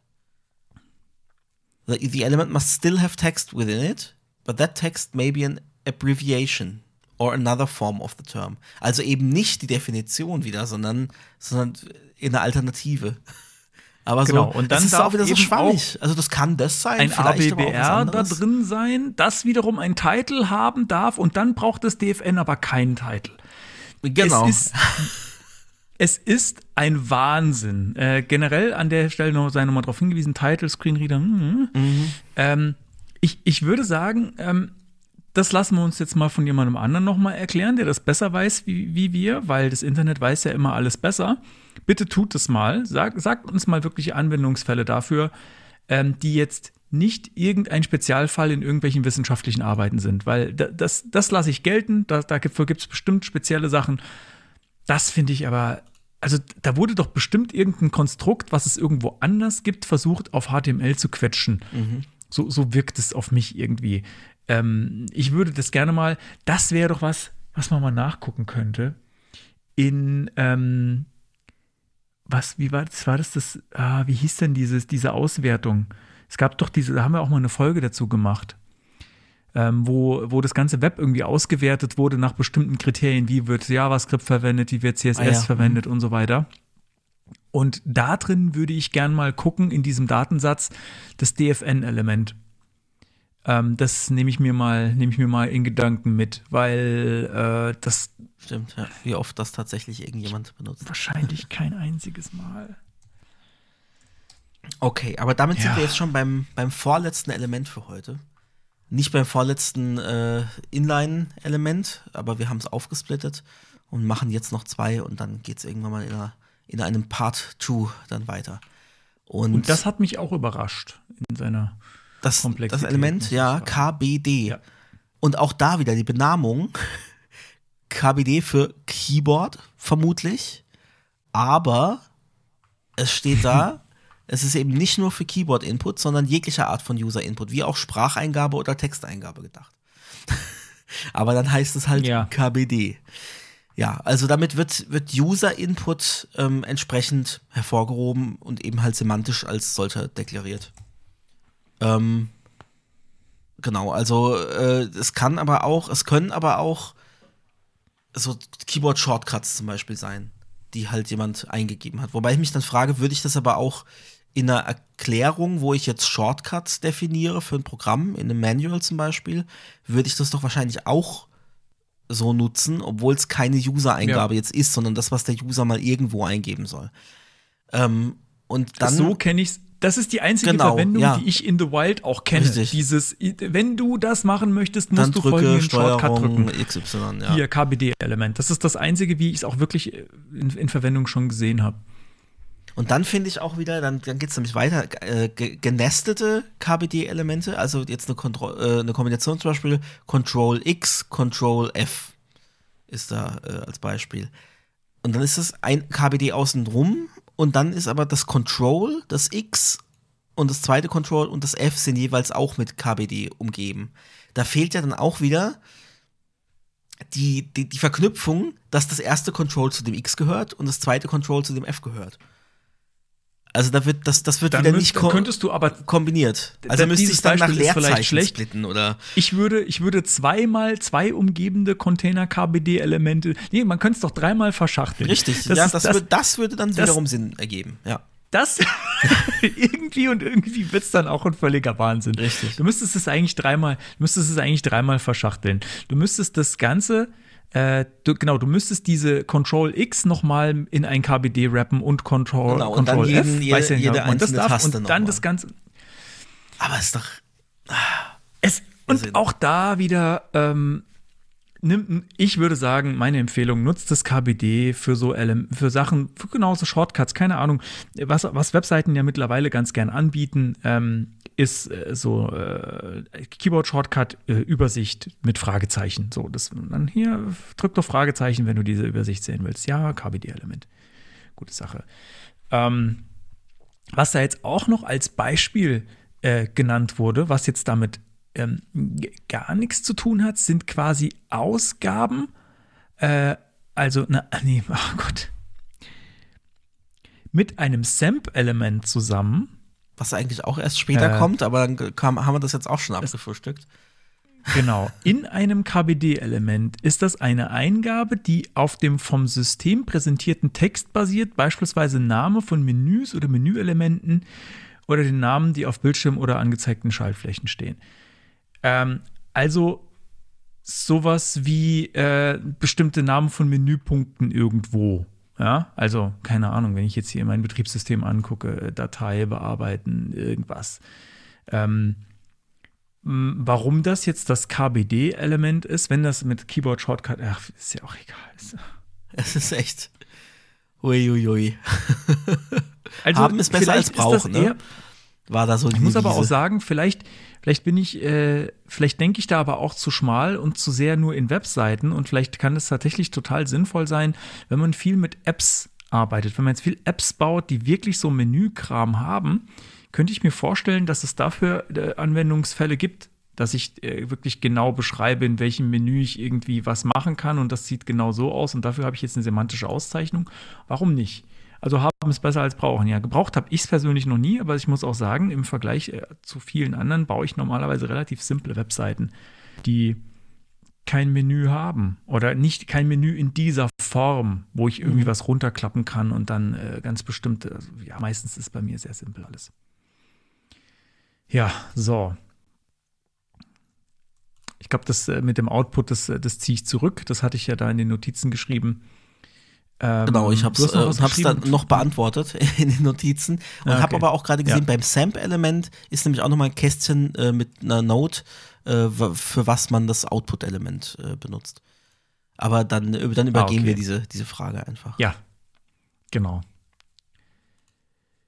On-Screen, Gut. Input, Okay, gut. ist das, Ja, gehört nee, das noch das- nee, das- dazu? das ah, hab nee, okay, Ne, das, das habe ich quasi schon gesagt. dann haben wir das auch zu, hinter uns. Puh. und kommen jetzt tatsächlich zum letzten. Mark. Ja, das ist das, das Thiele-Element. Ähm, das, äh, das, wenn man das, Das- das benutzt, dann findet man sich plötzlich Thiele? auf einer schönen Konferenz wieder. Was? Ach so, ah. ah. Ja, das war, der, war, der, war, der war blöd. Ja, der war blöd. Also hier viele Grüße an Marc Thiele, falls du das hörst. Ach, Thiele-Element, Ähm, das, das Mark-Element, das habe ich tatsächlich äh, auch schon mal ganz bewusst eingesetzt. Ähm, und äh, mir fallen, ja, mir fällt, also ein, einen ganz speziellen äh, Use Case äh, habe ich dafür auf jeden Fall. Ähm, und zwar, also äh, dargestellt wird es oft so wie äh, Textmarker mark- markierter Text, also ganz gern irgendwie so mit gelbem, gelbem Hintergrund oder so. Ähm, und wofür ich das auf jeden Fall schon eingesetzt habe, und das ist auch einer der äh, Use Cases, der in der MDN angegeben wird, ist zum Beispiel, wenn ich eine Suchseite habe, eine Suchergebnisseite mit Suchergebnissen, dass ich damit die genauen Matches ähm, markiere. Das heißt, ich habe jetzt gesucht nach Hund oder so und ich äh, auf Google kriege ich ja jetzt nicht einfach nur Seiten, nicht einfach nur Hund angezeigt, sondern ähm, da kriege ich dann Texte, wo das Wort drin vorkommt. Also tatsächlich ist ja meistens irgendwie, kommt drauf an, ob es der Text, ob es im Inhalt selbst vorkommt oder in, in der Description. Ähm, und dann wird das Wort ja gehighlightet oder kann man das Wort highlighten, der exakten Match von dem, was ich gesucht habe, was ich in die Suche eingetippt habe. Und für sowas ist das Mark-Element gedacht. Das finde ich tatsächlich relativ äh, sinnvoll, muss ich sagen. Also es gibt nicht so extrem viele Anwendungsfälle, aber ähm, wenn man zum Beispiel auch noch was ganz besonders hervorheben will in einem Zitat oder so, im Blogquote, und witzigerweise habe ich genau das vor kurzem mal gemacht. Mhm. Ähm, und hey, was war in Code? Genau, in einem Code-Blog hatte ich, habe ich was hervorgehoben, wo ich gesagt habe, das ist jetzt aber das Wichtige. Ähm, das habe ich da echt auch, auch mit Mark ähm, gemacht äh, oder halt auch einen bestimmten Teil von einem Zitat in einem Blogquote ähm, ist mit Mark äh, hervorhebbar. Genau. Ähm, was da auch noch dabei stand, ist, dass man Syntax-Highlighting nicht damit machen soll. Ich weiß nicht genau, wer jetzt auf diese Idee gekommen wäre. Mark gibt halt auch tatsächlich semantische, ähm, ja, das hat die semantische äh, Qualität von ich möchte was besonders hervorheben. Mhm. Also jetzt jenseits von Strong und M nochmal was anderes. Ich möchte nur quasi darauf zeigen, das ist jetzt das, das ist das Ding jetzt hier, möchte ich so, so, sagen damit. Ähm, also Syntax-Highlighting wurde, wurde hier jetzt aber noch erwähnt und wurde gesagt, naja, das soll man lieber äh, mit, mit einem Span machen. Das ist neutral, das hat quasi keine Hervorhebung verdient, keine semantische, sondern die soll nur rein visuell sein. Ähm, Genau, interessanterweise wird bei dem Mark-Element in der MDN, äh, wenn, wenn auch die Screenreader noch erwähnt, dass die ähm, das ja oft nicht vorlesen und mich wundert, und das ist wieder so eine Inkonsistenz in der, in der MDN. Das steht bei Strong und M und so steht es nicht dabei. Und da gibt es einen extra Block dazu. Also ich finde es ja. gut, dass der Block da dabei ist, aber warum ist er bei den anderen nicht? Können mich jetzt auch noch wieder 1000 Tickets aufmachen. ähm, genau, und da wird vorgeschlagen, wenn man das doch äh, verwenden möchte und äh, Screenreader damit abholen möchte, dann ähm, könnte man mit Before- und After-Pseudo-Elementen, die wiederum visuell versteckt werden, einen Text einblenden mit Highlight Start und Highlight End. Was ich eigentlich einen ganz coolen Hack finde, aber ist eigentlich halt dann auch wieder nur ein Hack, der drumherum arbeitet, dass die Screenreader ihren Job nicht machen an mhm. der Stelle, weil die sollten das, also wozu gibt es ein Element mit semantischer Information, die vielleicht tatsächlich auch wichtig und, und sinnvoll ist, wenn die Technologie dieses auswertet, das ignoriert. Also ich, ich könnte zum Beispiel eine App haben ja. ähm, oder eine Webseite im Web-App, äh, wo der User Text markieren kann, bestimmte Wörter im Buch, um sich die irgendwie halt als Lesezeichen quasi zu markieren. So wie man halt auch bei Unterlagen die mit dem Marker ja. markieren würde. Und jetzt wird der Text wieder vorgelesen und dann sollte ja der Browser mir einen Hinweis geben, dass ich einen bestimmten, ein bestimmtes Wort oder einen bestimmten Absatz markiert habe. Ne? Und da wäre es halt dann schon gut, irgendwie, dass dann kommt halt Markierung Start und Markierung Ende oder so, ne? Dass ich dann eben auch accessible dann weiß, ah, okay, da kann, da, das ist markiert und ich möchte es vielleicht äh, demarkieren oder so, ja. Also es wäre wär schon sinnvoll. Aber gut, dass man wenigstens das mit als, als Workaround nutzen kann. Ich werde, glaube ich, diesen, diesen kleinen Hack, diesen Code äh, bei mir tatsächlich auf meiner, in meinem Blog einbauen, weil mhm. da habe ich das Mark-Element ja schon verwendet. Und ich finde das eigentlich ganz neat. Und das kann man tatsächlich, das ist tatsächlich so eine klassische Copy-Paste-Lösung, würde ich behaupten. Weil, also so, wenn man den Text jetzt nicht anpassen will, wenn man jetzt mit Englisch Highlight Start und Highlight End irgendwie zufrieden ist, ähm, dann ist das, glaube ich, äh, ganz cool. Kann man einfach so einbauen, glaube ich, Fire und Forget, würde ich sagen. Und dann ja. hat man es ein bisschen barrierefreier gemacht, obwohl man da den Job vom Screenreader macht, den er halt nicht richtig macht. Stellt man sich natürlich die Frage, wäre das für Strong und M auch sinnvoll? Aber da, da kommt es wahrscheinlich in Teufelsküche, falls es irgendwann mal unterstützt wird. Und du machst überall so Pseudo-Elemente hin mit, mit äh, was weiß ich, Text hervorgehoben Anfang, hervorgehoben Ende, Brüllstimme an, Brüllstimme aus. äh, äh, ja, ich weiß nicht. Das würde mich mal, falls jemand zuhört, ähm, der Screenreader-Nutzender ist, ähm, bitte mal sagen, ob ihr sowas sinnvoll fändet wenn eine Seite das macht, also quasi dafür, dafür was einbaut. Ähm, mit auf die Gefahr hin, dass wenn der Screenreader es irgendwann unterstützt, dass das dann irgendwie doppelt gemoppelt ist. Ja, genau. So. Hey, haben wir durch. Ja. Oh Gott, ich habe das Gefühl, ich habe schon wieder so ein. Es ist wie, ist wie bei, beim letzten Stream, den ich alleine gemacht habe, also der vorletzte. Mhm. Da hatte ich auch so dieses Gefühl, dass ich mit dem Mund fusselig rede.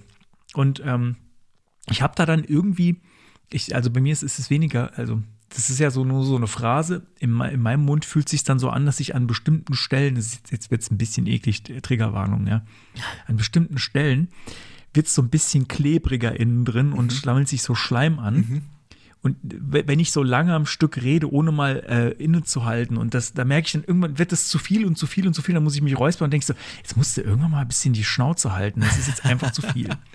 Ja, bei Das mir hatte ist, ich ich, bei dem merk's im Kopf. Bei mir ist jetzt gerade einfach so, da, da, da schwirrt alles rum und ist irgendwie ganz, boah, ganz wild. Also, äh, Der Vorteil, den auch froh, ihr habt beim sind. Zuhören, ist ja, ihr könnt jederzeit Pause drücken, nochmal zurück. Richtig. Wir mussten das jetzt am Stück durchballern, beziehungsweise wir machen es. Wir müssten es nicht. Wir könnten auch äh, Stück für Stück aufnehmen und sagen, wir machen das Nee, Kapitel nee, für nee, Kapitel. Aber dafür sind wir viel zu faul. richtig.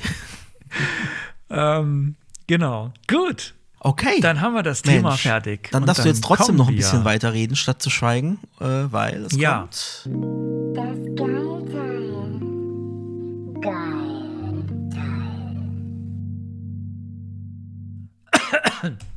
So, ich habe jetzt nochmal kurz gemutet und nochmal kurz gehustet. Also ich hab's gehört, das Äh, Husten. Das hat nicht funktioniert mit dem echt? Muten, ja, ja. Was? Das schneiden wir jetzt aber auch nicht raus. Das kommt jetzt nach dem, nach dem? Jingle ein. Ey, das, wieso mein, mein Dings, mein Dings hat mir. Moment, da hast, du hast aber nur eins, warte mal, Moment, du hast aber nur eins von den Hustern gehört, hoffentlich, hoffentlich nicht den lauten, oder? Warte mal, ich mute, ich mute jetzt nochmal, ich sage jetzt nochmal, Aha. Konstantin, äh, Ich höre du dich, es wird auch ähm, aufgenommen. Sag, überleg dir gut, ja was nicht. du sagst. Das gibt's ja nicht. Ja, was bin ich? Jetzt an, mich ein Mikrofon gemutet ist. das ist ein Tja, das scheint hervorragender, äh, sehr guter dieses, Freund von mir. Äh, Studio-Link nicht sehr zu interessieren. Das ist ja interessant, das ist gut zu wissen. Ja, Das besser ist es, ne? Das, bevor du mal was Falsches Ja, dann sagst. habe ich, jetzt- dann hab ich das jetzt echt schon. Oh Gott. oh Gott. Hast du zwischendrin mal gerülpst in irgendeinem Call oder Äh, best bestimmt. und, und alle, alle haben es einfach übergangen und dachten sich, okay, oh Gott. Ist gar- garantiert. Nee, warte mal, ich habe hier, warte mal, All Input Devices, Default Input Device. Warte mal. Wenn ich jetzt nochmal. La la la la. Ich la. Okay, gut, dann lassen wir das jetzt. Das, das nervt jetzt auch die Zuhörenden einfach auch nur. So, das Geilteil kommt jetzt. Ähm, und zwar, ich hatte bis kurz vor der Sendung hatte ich noch was anderes drinstehen und dann habe ich noch was Neues entdeckt und neue Sachen sind immer cooler und fresher und deswegen habe ich noch ausgetauscht und was anderes ein, eingebaut. Und zwar, nee, aber das, was jetzt da drin steht, das, das ist es schon. Und zwar ähm, habe ich ja äh, heute, äh, heute mehrere GitHub-Repositories, glaube ich, angelegt und halt unter anderem das eine für, ähm, äh, für den Barrierefreiheitsleitfaden. Und habe dann mal auf den Tabs rumgeklickt, die so ein Repository hat mittlerweile. Es sind ja einige Reiter da. Also irgendwie, es gibt jetzt ja nicht nur Code und Issues. Ähm, es gibt Pull Requests, Actions, Projects, Security, Insights und Settings. Und ich habe halt mal auf Insights gedrückt und dachte mir so, was gibt's denn da eigentlich so? Aber der Link, da- den du da gepostet hast, der funktioniert von extern nicht, ne? Also der funktioniert nur für dich.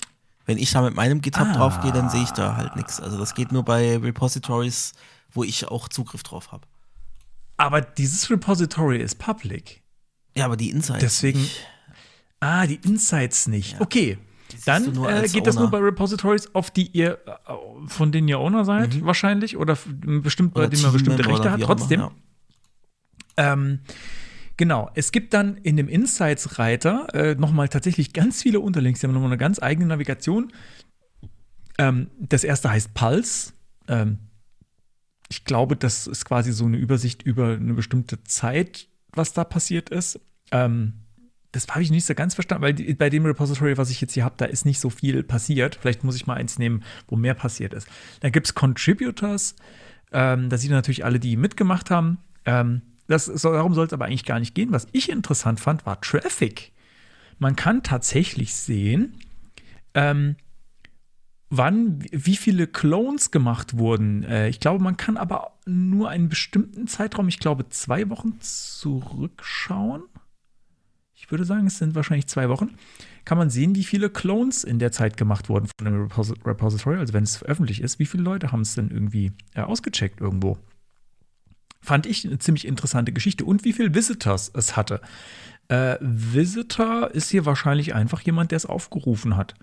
Und da sieht man dann echt so Graphen, was ich äh, sehr interessant finde. Das wusste ich nicht, dass man tatsächlich sehen kann, wie viel, wie viel Action ist eigentlich auf dem Repo. Ich sehe, dass Sterne vergeben werden ähm, oder sowas. Oder irgendwelche Issues, die aufgemacht werden. Aber das tatsächlich, dass ich tatsächlich auch sehen kann, wie viele Leute es aufgerufen haben und wie viele Leute es geklont haben, ähm, das finde ich dann doch ganz interessant. Neben, dazu gibt es auch noch Statistiken zu Commits. Äh, Code Frequency, da sagt er gerade noch Crunching Latest Data, deswegen weiß ich noch nicht genau, steht Code Frequency äh, over the History. Ähm, Dependency Graph würde es noch geben, habe ich bei meinen ähm, Repos aber meistens nicht. Und dann gibt es auch noch äh, Forks und Network.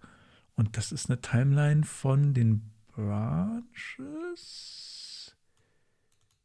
Naja, wie auch immer. Also ich fand den Traffic-Reiter da sehr interessant. Also das würde ich auf jeden Fall mal, ähm, guckt doch mal rein. Äh, ich weiß nicht, wie viele das kennen, wie viele das nutzen. Ähm, mir ist das jetzt heute zum ersten Mal aufgefallen, dass es das gibt und deswegen ist das heute mein Geilteil. Cool. Dann, hey, sind wir jetzt tatsächlich äh, schon am Ende. Nach nur ein, dreiviertel Ja. Stunden. Verrückt. Also, Wie nur ein, dreiviertel Stunden. Das Ende. ja, Mensch. Jetzt äh, Sag sonst ich müssen wir immer. hier Time to Say Goodbye einspielen. also ein paar Wochen sind wir Äh. jetzt erstmal haben wir Sendepause. Das sei schon mal angekündigt. Genau. Twitch-Streams gibt es noch zwei. Genau, das, da machen wir mal zwei. Und, und zwar am Montag, den 5. Februar und am Freitag, den 9. Februar, wird nochmal gestreamt und dann ist erstmal Ist Pause. Sendepause. Vielleicht, das haben wir gestern schon, äh, am letzten Stream schon gesagt, vielleicht streame ich auch mal alleine, wenn der Moritz unterwegs ist. Ähm, muss ich mal überlegen, was ich da dann so machen kann, weil ich ja, vielleicht machen wir wirklich einfach nur äh, so ein bisschen Entwicklertherapie, weil so viel Coding kann ich ja aktuell nicht beisteuern, aber vielleicht äh, machen wir da einfach eine kurze Runde und wenn es nur eine halbe Stunde ist, aber gucken wir mal. Genau, ansonsten Das haben wir es heute im, in der Retro schon angekündigt. Gerne uns weiterempfehlen. Äh, so ein bisschen, bisschen mehr Reichweite wäre echt noch ganz cool. Also unseren, euren KollegInnen weitererzählen und ähm, alte Folgen nachhören. Und ja, ansonsten vielen Dank Falls, fürs Zuhören. dieses, falls euch dieses wieder. Programm gefällt, dann empfehlt uns weiter. Genau. ja, hast du noch was zu sagen? Ich habe nichts mehr zu sagen. Ich habe mich schon fusselig gequatscht. Mir reicht's. Bis bald. Macht's gut. Bis bald. Ciao.